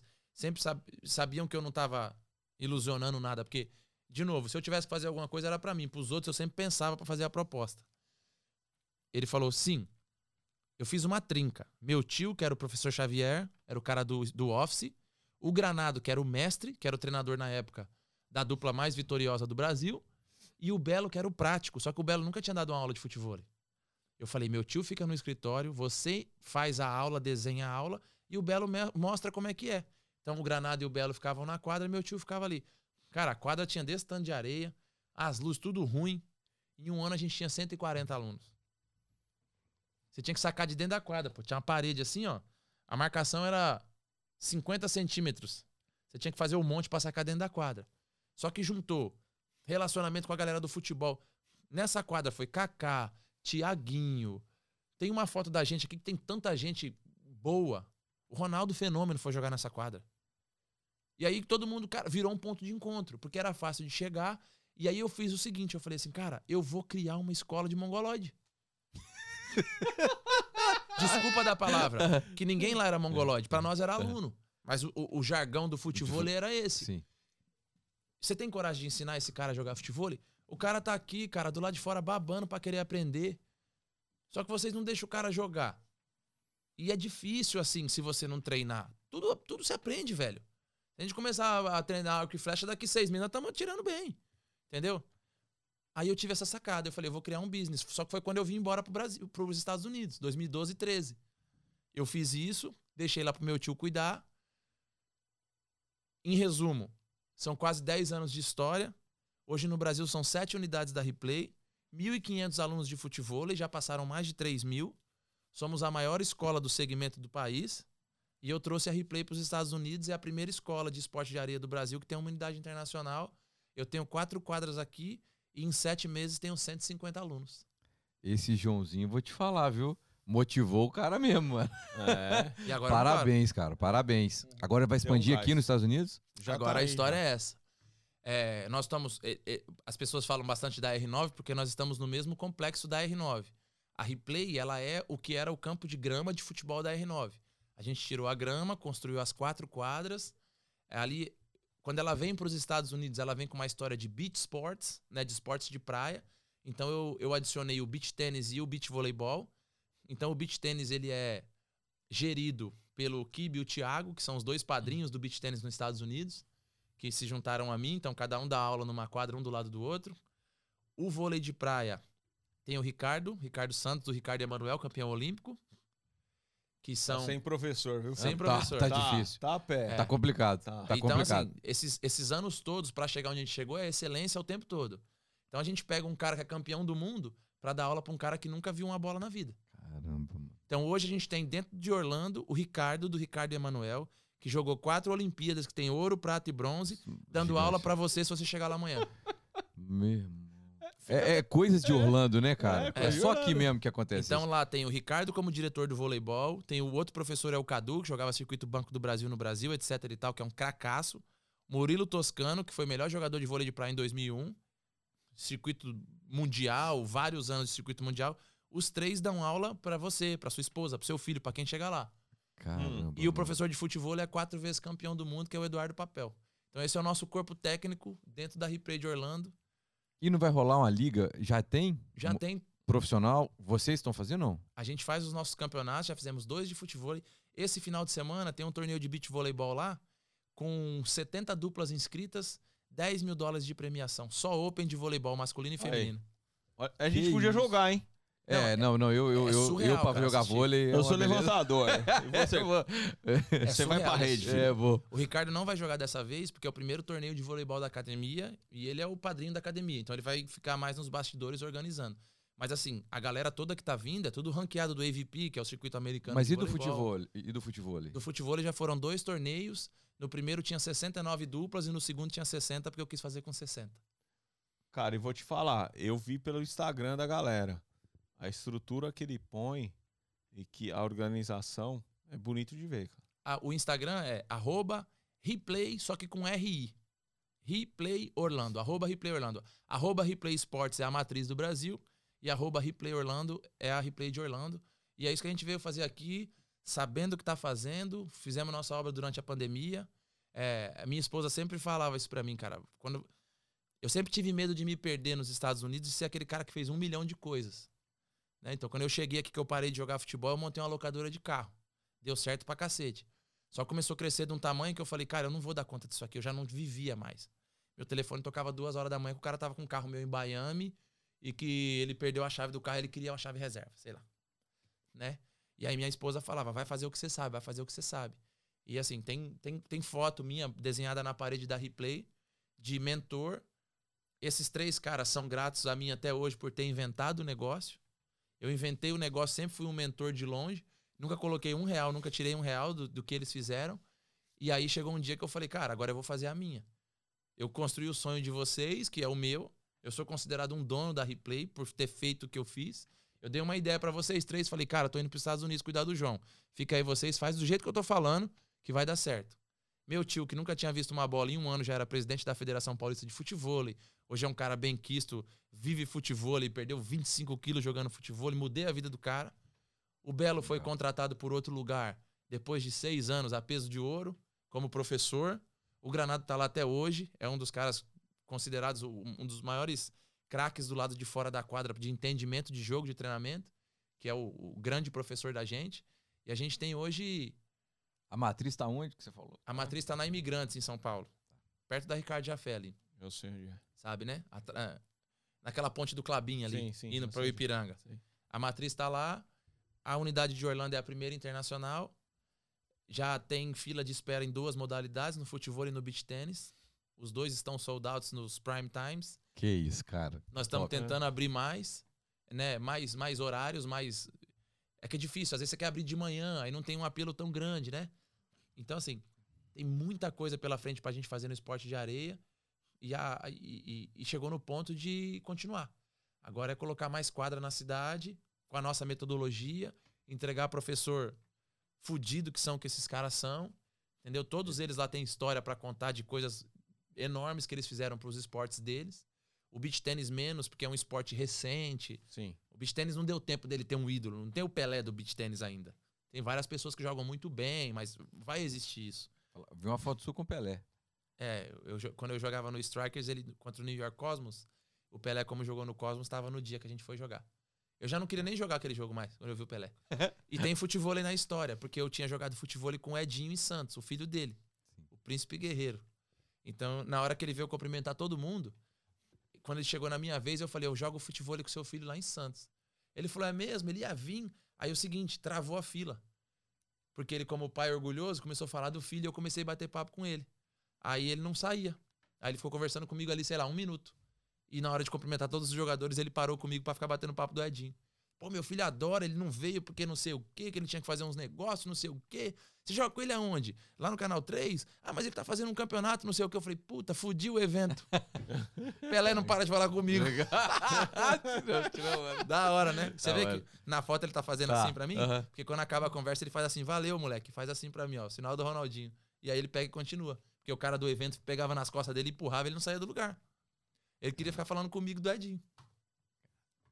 Legal, velho. Aqui, a gente tá indo pro finalzinho. A gente quer, porque quer, que chegou uma mensagem aqui. Cara, um, conta uma resenha pra gente finalizar, assim, que você participou, engraçada. Cara, eu participei de muita coisa. Quanto a boa, a, boa, boa. Que a galera mais ri na resenha depois, depois da pelada. Ah, cara, tem muita coisa, mas a maioria delas são comprometedoras pra quem tava, né, velho? Ah, velho. Conta não, então. É, então fica Conta difícil. não, que vai bigodar quem não pode. É, é, e eu acho que assim, o que me mantém vivo É, nesse círculo de pessoas que eu tenho o privilégio É. de chamar de amigos, é isso aí. Eu não vejo, não escuto, não falo. Entendeu? Sei de nada, né? É, não, assim. É que difícil de pensar numa história agora da cabeça, mas. Cara, muita coisa. Eu vivi muita coisa que eu não esperava, que muita gente sonha em, em viver, assim, de. Sei lá, passado. rece- Essas coisas de futebol, né? De. Eu brinco com as pessoas que eu almoçava no Ituano e jantava no Real Madrid. Então eu sei É real. É real, eu sei bastante de futebol. Porque eu tava lá no Ituano, galgando meu espaço na Série C do Campeonato Brasileiro. Quando eu tava de férias, o Roberto falava: vem ficar 30 dias aqui em casa. Então eu saía do São Paulo ali, do- da minha realidade, pra no outro dia acordar na Espanha, velho. Vivendo a Espanha com o cara que era dono da chave da cidade. Era isso aí. Entendeu? E acho que isso É isso aí ainda, né? ainda é, forma bastante do meu caráter. Todo mundo. eu- a gente tá falando sobre isso porque é legal contar o segredo da história. Pô, esse cara conhece todo mundo. Como é que ele conhece todo mundo? Quando eu cheguei aqui, me convidaram pra fazer o que os caras de Orlando faz, ser receptivo de artista. Eu falei, eu não vou fazer isso. A minha, idó- a minha ideia é tentar prejudicar esse cara que tá fazendo isso. Porque o cara vinha pra cá meio com uma história de, não, o cara faz 65 posts, eu pago a viagem dele. A gente tinha um grupo de WhatsApp que passou até na televisão, chamado Gigantes da Resenha. A gente ainda tem. Um dia eu coloquei no grupo. Eu tinha uma amiga que, que cuidava de um, de um condomínio de casa e eu tinha um negócio dos carros. Aí eu botei no grupo, rapaziada, se alguém quiser vir aqui por Orlando, já tem casa e carro. Aí os caras, como é que é? Eu falei, é porque a casa a mulher de escola lá, se vocês fizerem um post, e o carro é meu. E aí no carro vocês fazem o que vocês quiserem. Se vocês quiserem me ajudar, vocês me ajudam. Eu falei, se eu mandar vocês agora postar a minha empresa no carro, sem o carro, vocês vão postar? Os caras, faz o que você quiser, porra. É pra te ajudar? É pra ajudar a Gisele? É pra ajudar o João? É pra ajudar a sua família? Vai te fortalecer? Os caras, porra, você é de casa, a gente faz o que você quiser. Falei, então, aí você não precisa ficar postando 65 mil coisas. É que aqui é foda, hein? É a terra do arroba. Foi a história do, Rob- do, do, do Robinho e do Elano, quando eles vieram pra cá. No dia que eu coloquei isso no grupo, o Robinho falou: Cara, eu recebi um direct de um cara hoje e a Vivi tá conversando com ele. Pra gente ir pra aí. Só que são sete dias e dez posts que eu tenho que fazer. Eu falei pra ele, negão, a parada é o seguinte. Acho que você não precisa nem pagar a passagem do tanto de milha que você tem. Você tá vindo pra cá de férias. Você tem dinheiro pra pagar café da manhã pra sua família? Tá duro, hein, filho? Tá Essa cabeçada toda sua aí vai dar 40 dólares o café da manhã. Você consegue almoçar onde você quiser, na rua? Eu já sabia que era tudo sim as respostas. Você consegue escolher o lugar que você quer jantar e a gente conseguir ter liberdade de chegar na hora que a gente quiser e ir embora na hora que a gente quiser? Consigo. Você tá disposto a pagar a passagem, fazer isso, isso, isso? Falei, cara, se alguma coisa custa na temporada é uma casa. A mulher vai te dar 10 dias de casa que custa 500. Você tá economizando 5 mil dólares. Você também poderia fazer. Mas se você economizar os 5 mil da casa, você não vai nem conseguir gastar esses 5 mil aqui. Sua viagem tá praticamente paga. E o carro você vai andar no meu carro. Aí você vai fazer o que você quiser com o meu carro. Você vai postar, você vai fazer vídeo. Os caras falaram, demorou, tô- vou mandar a Vivi. A- O Robin falou, vou mandar a Vivi falar pro cara que eu não vou mais com ele, não. Porque os caras eram meus amigos. Eu falei, como é que você vai vir pra cá, mano? Você vai prostituir seu Instagram. É isso mesmo. Sabe o que eu falava pro cara? Você vai cagar na privada, vai ter que tirar foto da marca da privada, tio. É isso mesmo. Falei, irmão, você Real. concentra o ano inteiro, você vive horário o ano inteiro. Esse cara vai bater 7 horas da manhã na sua casa, você sem fome, vai mandar você comer na padaria que ele mandou. Sem você ter vontade. Eu vejo o post de nego no Brasil, que é Musa Fitness, comendo bolo de cenoura com cobertura de chocolate assim na foto. É mentira, ela não tá comendo. Só que todo mundo sabe que ela não tá comendo. Eu falei, cara, vocês são meus amigos. Vocês não vão passar por isso, não. Eu não vou deixar vocês fazerem isso. E todo mundo. Aí, quando a fro- fronteira tava aberta, eu todo dia tava num lugar com um artista, que era meu amigo. Pô, por que você não vem aqui, faz um negócio com a gente, você começa a trazer esses caras pra cá, a gente dá XYZ. Eu falei, você é doido, meu irmão. Esse cara é meu amigo, cara. Como é que eu vou cobrar pra levar ele em algum lugar? Se esse cara souber disso, cara, é, é, é, e- e nem eu tenho coragem. O Leandrinho do basquete tá aqui. Eu botei ele num condomínio. A mulher mandou um orçamento pra ele. Falou, desse valor, é, a gente pode dar 10 a 20% pra você. Eu falei, ótimo. Liguei pra ele falei, negão, tá vendo esse valor que ela mandou? Tem 20% off. Eu liguei pra ela e falei assim, ó, beleza, ele vai ficar aí, tira 20% da conta e cobra só dele os 20%. Por que eu vou cobrar o dinheiro do cara, irmão? Tem tanto jeito de ganhar Sim, dinheiro, eu vou ganhar assim. Exatamente, concordo. Você entendeu? Então eu comecei a trazer os caras nessa, de querer ajudar. Eu tava aqui, era legal ter os caras aqui por causa da companhia de carro pra me ajudar no jabá da companhia de carro. Sim. Se você ver o Instagram da companhia, acho que tem uns 5 mil seguidores. Depois eu mostro pra vocês. Em seis meses, eu transportei todo mundo. Eu fiz Florida Cup, eu fiz Shark Tank. Todo mundo queria que eu recebesse. Todos os influenciadores, por exemplo, da Florida Cup, eles falavam, Rafa, você que é o cara que tem tato com esses caras. Porque eu fui buscar cara em Miami, influenciador de Florida Cup dentro do carro, que eu fui e voltei quieto. Eu não falei nada. E teve cara que eu falei mais do que eu tô falando aqui hoje. Porque eu consegui entender. Pô, às vezes o cara tá cansado, Sim. o cara não me conhece. Eu não vou ficar lá boleirando pro cara contando história pedindo pra tirar foto com o cara. Verdade. Se ele vier pra cima de mim todo posudo, eu vou olhar pra ele e falar: Porra, irmão, que merda, hein? Porra, onde você.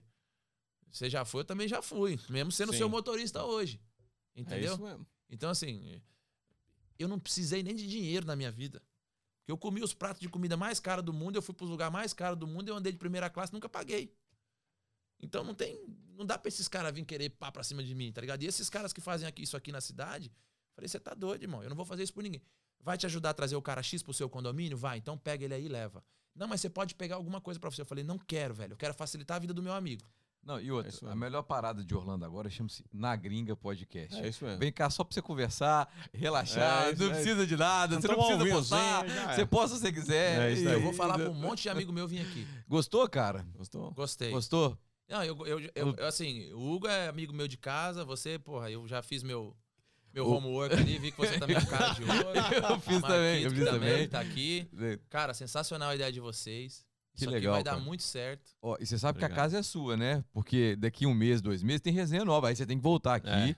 pra, pra gente poder trocar ideia, cara. Eu fico novidades. trocar tudo. ideia, legal. a gente- conversar mesmo, normal. Conversar, gravar uma conversa mesmo e não tem muito, não tem frescura de nada, não tem ensaio de nada. É vir aqui conversar, cara. Eu venho. Se vocês Qualquer- quiserem falar uma, a gente pode marcar um dia pra falar da replay. Isso, e outra, e outra. A Todos da os replay eventos, é forte. todos os eventos que você puder e quiser, se a gente puder aqui divulgar ou fazer alguma coisa, a casa é sua, mano. Ó, lá um, um cara que pode vir aqui conversar com vocês.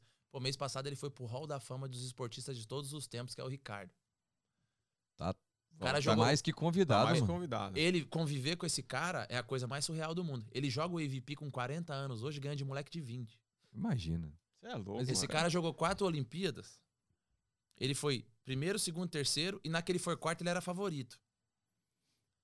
Então, assim, se souber o que perguntar, porque ele é um cara tímido, ele é um cara que tem que vir aqui.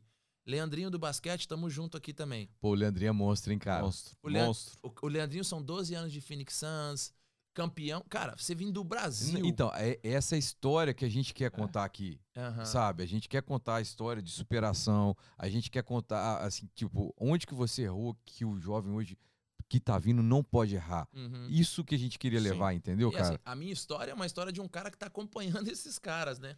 Eu, Não, cara, sua história é muito top, É, irmão. muito top, muito é top, não tem isso não, é, eu acho que a, a minha história. Porque a de- galera não sabe o que é ter um business aqui, não.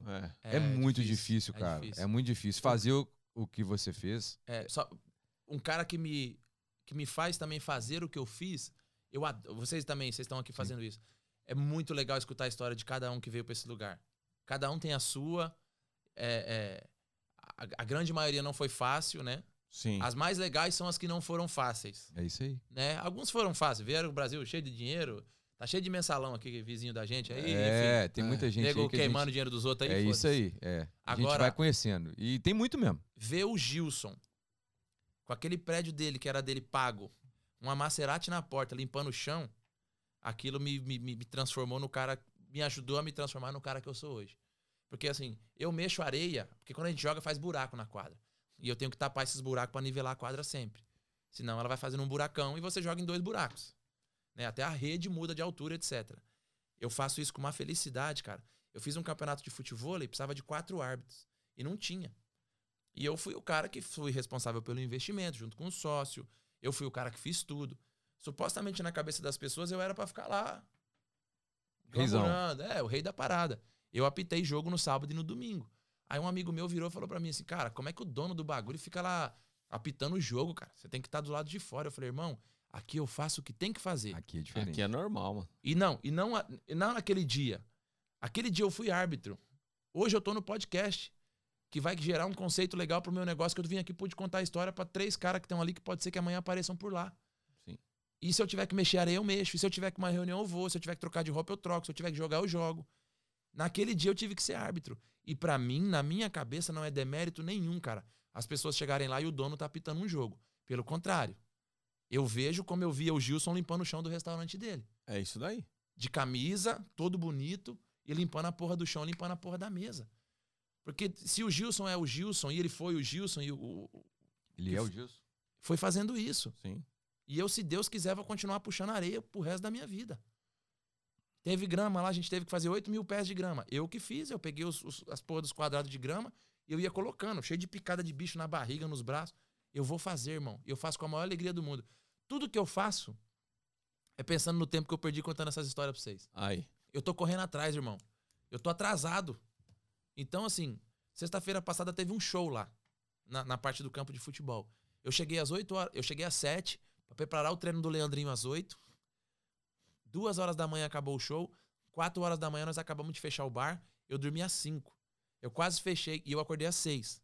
Eu fiquei 23 horas acordado trabalhando. No bar do show, eu era o cara atrás do balcão do bar do show. Tá certo. No treino do Leandrinho, eu ajudei, eu tive ideia, eu fiz coisa. Cara, ele foi lá, postou uma parada, marcou o Steph Curry na parada, o Steph Curry respondeu e falou: "Eu vou fazer esse desafio aí também. Eu vi, eu vi. Porque eu decidi acordar cedo lá e ter ideia e tá lá trabalhando. Então eu faço absolutamente tudo. Feliz pra cacete. Sabendo que pra mim pode ser que esteja sendo mais fácil ainda do que pra um monte de gente que chegou aqui, velho. Que vocês sabem das histórias do povo Sim. que tá aqui. Gente, E eu quero ficar aqui, irmão. E vai ser desse jeito. é. E, e- e- e lutando. E, Eu- vai dar, e eu- já deu certo. Eu luto É, feliz aqui eu também. Eu muito feliz. Eu luto feliz aqui. Aqui eu também. escutei um negócio de um cara, velho. Orgulhoso. E cara que sabe tudo. Não vem pra cá, não, irmão. Não, Não vem. Não Só vem. que não dura. não dura, não dura. Não, vem. é o vem. cara cheio de ego. É. Eu sou, eu sou, eu faço, É. eu sou, eu sou. Aqui, filho. aqui, meu Fudeu. irmão, aqui Esquece. esquece. Volta. Esquece. E É. Ou você se educa, Ou volta. ou você volta. aprende, ou você não aguenta. É isso aí. E é o seguinte, nós estamos fazendo o que o povo também tá fazendo lá, irmão. Sim, Nós não estamos trabalhando mais duro do que os caras. Os caras estão trabalhando duro também. sim. Só que aqui, o mesmo tanto que o cara ganha aqui, felizmente pra quem tá aqui, vale mais aqui porque o cara tá lá. Mas os caras também estão se fudendo lá, velho, trabalhando pra cacete mais do que a gente. Porque ninguém ajuda. Né? Os caras estão puxando o cara pra trás. Verdade. Então, assim, me sinto um privilegiado de estar aqui, só pra fazer um paralelo com os Estados Unidos, de ter tido a sorte de estar aqui. Agradecer minha mãe, né, que conseguiu, sempre vai ser ela o alicerce de tudo, que tirou a gente de Peruíbe para levar pra São Paulo, que salvou uma vida de uma família inteira, né? Enfim. É isso aí. Obrigado Legal, a vocês cara. da oportunidade. Obrigado Cara, demais, obrigado você, cara. É Rafa. o Linda história. primeiro de muitos. Essa casa é Beijo. sua, irmão. Tá feito. Pô, obrigado mesmo. Obrigado, Rafa, pela sua presença. N- Nem vi Valeu. o tempo passar, mano. Muito bom. Muito bom. Teve Muito Na- bom. Pera aí, ele vai ter que anunciar Vai ter que o anunciar próximo amanhã. convidado. É, amanhã ah, é ah, amanhã inédito, né? Ó, excepcionalmente, que Excepcionalmente, essa semana nós, nós viaja pra descansar um Nós- cadinho. Dá uma É. tirada com a família. É, Eu e quero que você anuncie a nossa próxima convidada. que então não vai ter quinta, vai ser amanhã. Vai ser amanhã. Vai ser amanhã. Só para o pessoal saber, amanhã a gente tem na gringa. E Fechou? nossa próxima convidada é a Bia Vogel. Olha para sua câmera e anuncia ela amanhã às 5 da tarde, horário de, dos Estados Unidos. de Brasil. Não, e horário 6 americano. da tarde, Horário horário, do Brasília. Brasil. Se tiver Isso. alguma mudança, tá no Instagram. É isso aí. É isso aí. Amanhã, às 5 da tarde, Bia Vogel. Não percam, porque todos os na gringa que eu vi foram sensacionais. Então eu já nem te conheço, Bia, mas amanhã eu tô de olho que eu sei que você tem muita coisa boa pra contar pra todo mundo. Tamo junto. Valeu, Rafa. Valeu, Rafa. Pô, obrigado, meu irmão. demais. Obrigado mesmo, tá? É muito top, mano. Obrigado, irmão. Foi muito bom. Obrigado Top. mesmo. Eu que Ó, e volta, cara. Volta, Volta, aqui, volta, mano. volta. Eu volto, porque tem volta muita aqui. coisa pra trás pra É, contar. cara. Então, volta mesmo, mano. Volta. Volta, mesmo. Vamos fazer um Ó. com você e com o papel junto. Pronto, que aí vocês Tá contam a história do. Ah, do, é, cara, do- legal. da replay e ele conta a história da- do, do- dele ser quatro vezes campeão mundial. Aí a gente faz aqui, ó. Que a gente nunca fez com dois. sabe que- Então, então fechou, então. Fechou, fechou. daí. Tá bom. Ah. Eu, não, eu vou mandar um monte de gente aqui. Deixa comigo. Não, não, não, não, a gente é quer se- você, e o papel. Tá bom. Porque aí eu acho que casa bem a Que história. a Mas gente o- faz uma mesa O redonda aqui, papel, meu gente. amigo, esse vinho aí não vai dar, não. Não, mas aí o Hugo arruma mais. né? Você tem aí. Vi aqui, não falta não, meu. Papel vai, papel vai. Tá combinado. Tá fechado? Tá fechado. Fechado. Obrigado, irmão. Obrigado. De Eu que coração. agradeço você. Viu? Obrigado. Valeu Um mesmo. beijão pra todos, uma Marquito. boa noite, mais um Mar- na Ô, gringa. O Marquito tá com o olho meio Valeu, pequenininho ali, Marquito! cara. Que que é isso? Marquito tá com Marquito. sono, Marquito. Tamo junto. Valeu.